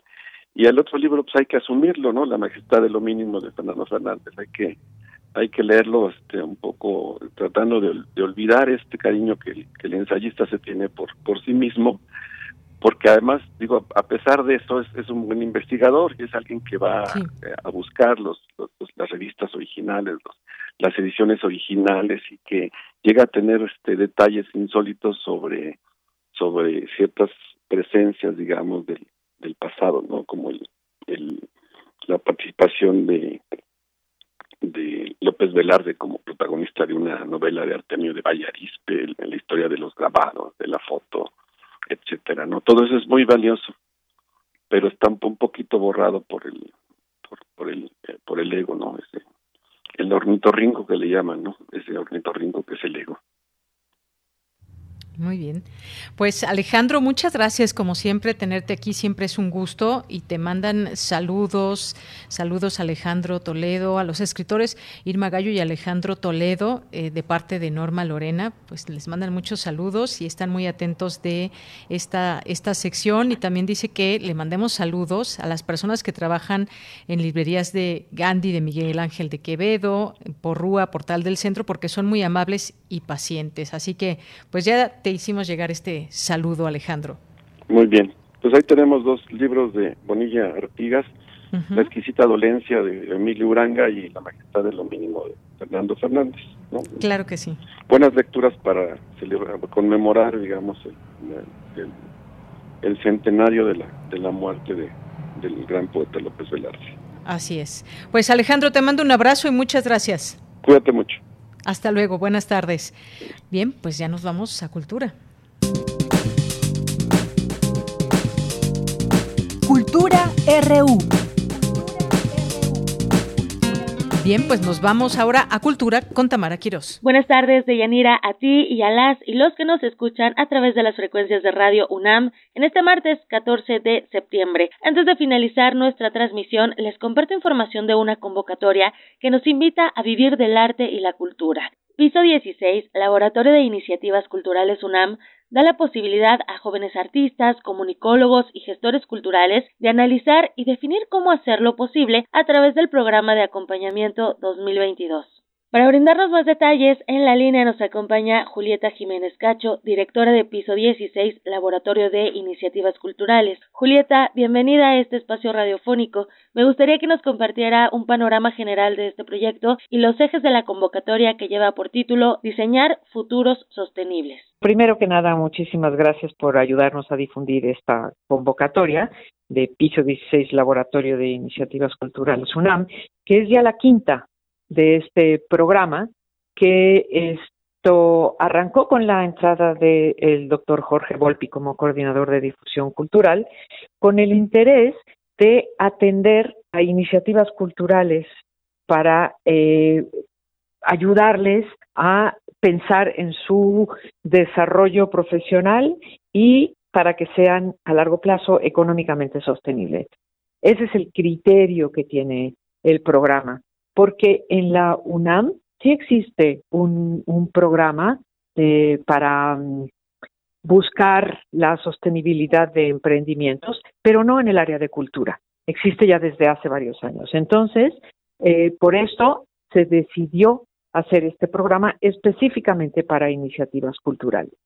Y eh, en lo que consiste este programa es en trabajar con las personas que son elegidas a partir de la convocatoria, que en nuestra convocatoria eh, planteamos que hasta 10 iniciativas pueden participar de manera individual o por agrupación. Y a, a, través del programa, que le llamamos un programa de acompañamiento, cada una de las iniciativas seleccionadas cuenta con un mentor que va dándole seguimiento a su desarrollo durante los 10 meses que dura el programa. Los mentores son fundamentales para el trabajo que se realiza en, en, piso 16 y por lo cual son seleccionados después de que las iniciativas fueron elegidas, porque son seleccionados para que empaten en términos del perfil, de la disciplina que manejan, del avance que tengan, por lo tanto, de las necesidades de cada una de las iniciativas. Y bueno, además de ese mentor que va dando el seguimiento, contamos con una serie de talleres que son entre 15 y 16 talleres eh, que están pensados para que las iniciativas vayan trabajando y, y pudiéndose contestar a las preguntas ¿qué quiero hacer ¿Para qué lo quiero hacer? ¿Por qué lo quiero hacer? ¿Para quién lo quiero hacer? ¿Y cómo lo puedo llevar a cabo? ¿No? Entonces, eh, todos empiezan a, pensar en, su idea, definir la idea de manera eh, sólida, elaborando un manifiesto, y después de eso empiezan a planear y empiezan a planear teniendo talleres como por ejemplo de estructura organizacional, empiezan a revisar sus finanzas, incluso las finanzas personales, hasta tienen un taller de Excel, esto, eh, em, eh, análisis de públicos eh, y cuestiones de derechos de autor, cuestiones legales, cuestiones fiscales, y en un último momento es ya el módulo que le llamamos circular, que es donde ven temas de comunicación, temas de estrategia digital y cuestiones de financiamiento. Así está armado el programa. Es un programa pues muy de mucha cercanía, de mucha cercanía con las con las iniciativas y vamos dando seguimiento eh, con ellos de manera directa y con los mentores. Claro. Eh, además de estos talleres, hay charlas durante el año, son entre cinco y seis, seis charlas durante el año, eh, con personas que, que, están, que, ofrecen su experiencia, que están trabajando, eh, artistas o gestores culturales que están, están en activo y platican sobre su experiencia de vida y su sostenibilidad.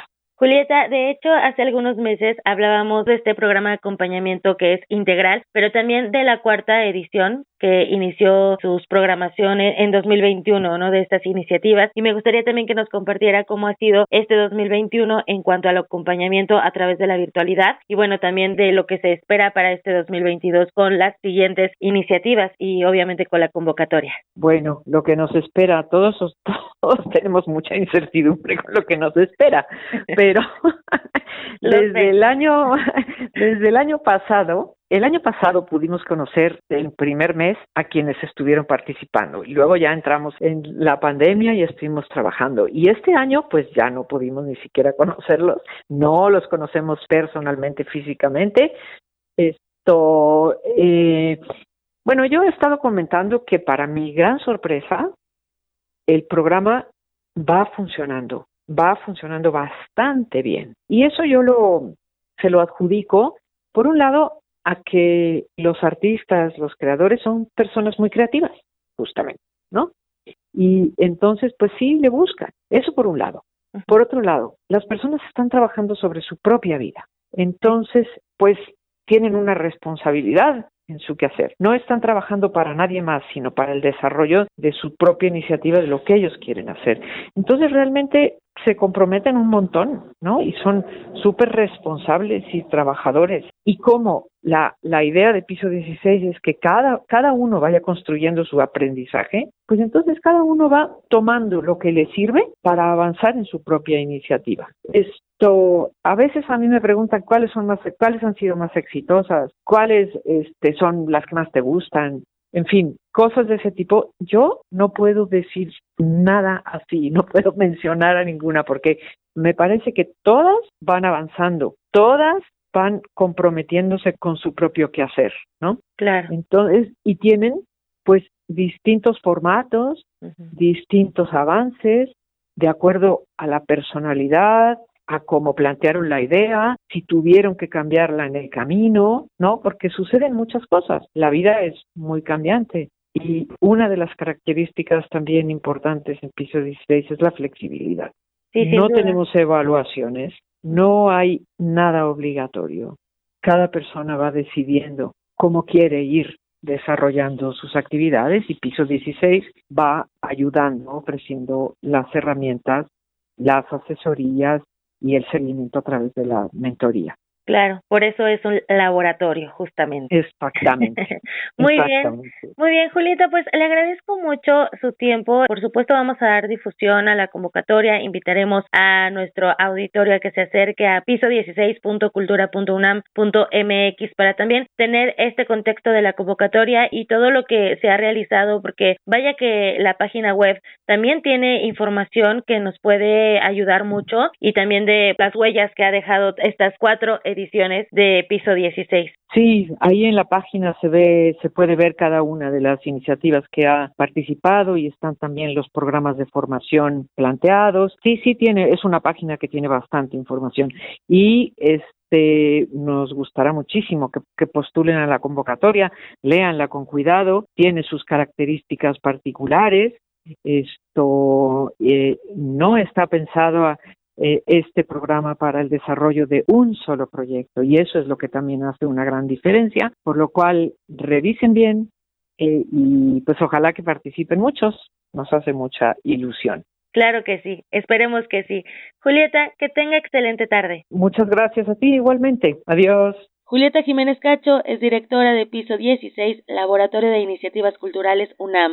Para participar en esta convocatoria, el registro es en línea tienen hasta el sábado 9 de octubre de 2021 a las 23.59 horas en www.piso16.cultura.unam.mx encontrarán las bases y los formularios para postularse y ser parte de este laboratorio. Síganos en redes, arroba prisma.ru, yo los leo en Twitter, me encuentran en arroba tamaraquiros-m, que tengan excelente tarde. Hasta mañana. Bien, con esto llegamos al final de esta emisión. Lo esperamos mañana en punto de la una de la tarde con mucha información. A nombre de todo el equipo, soy de Yanira Morán. Hasta mañana. Buenas tardes y buen provecho.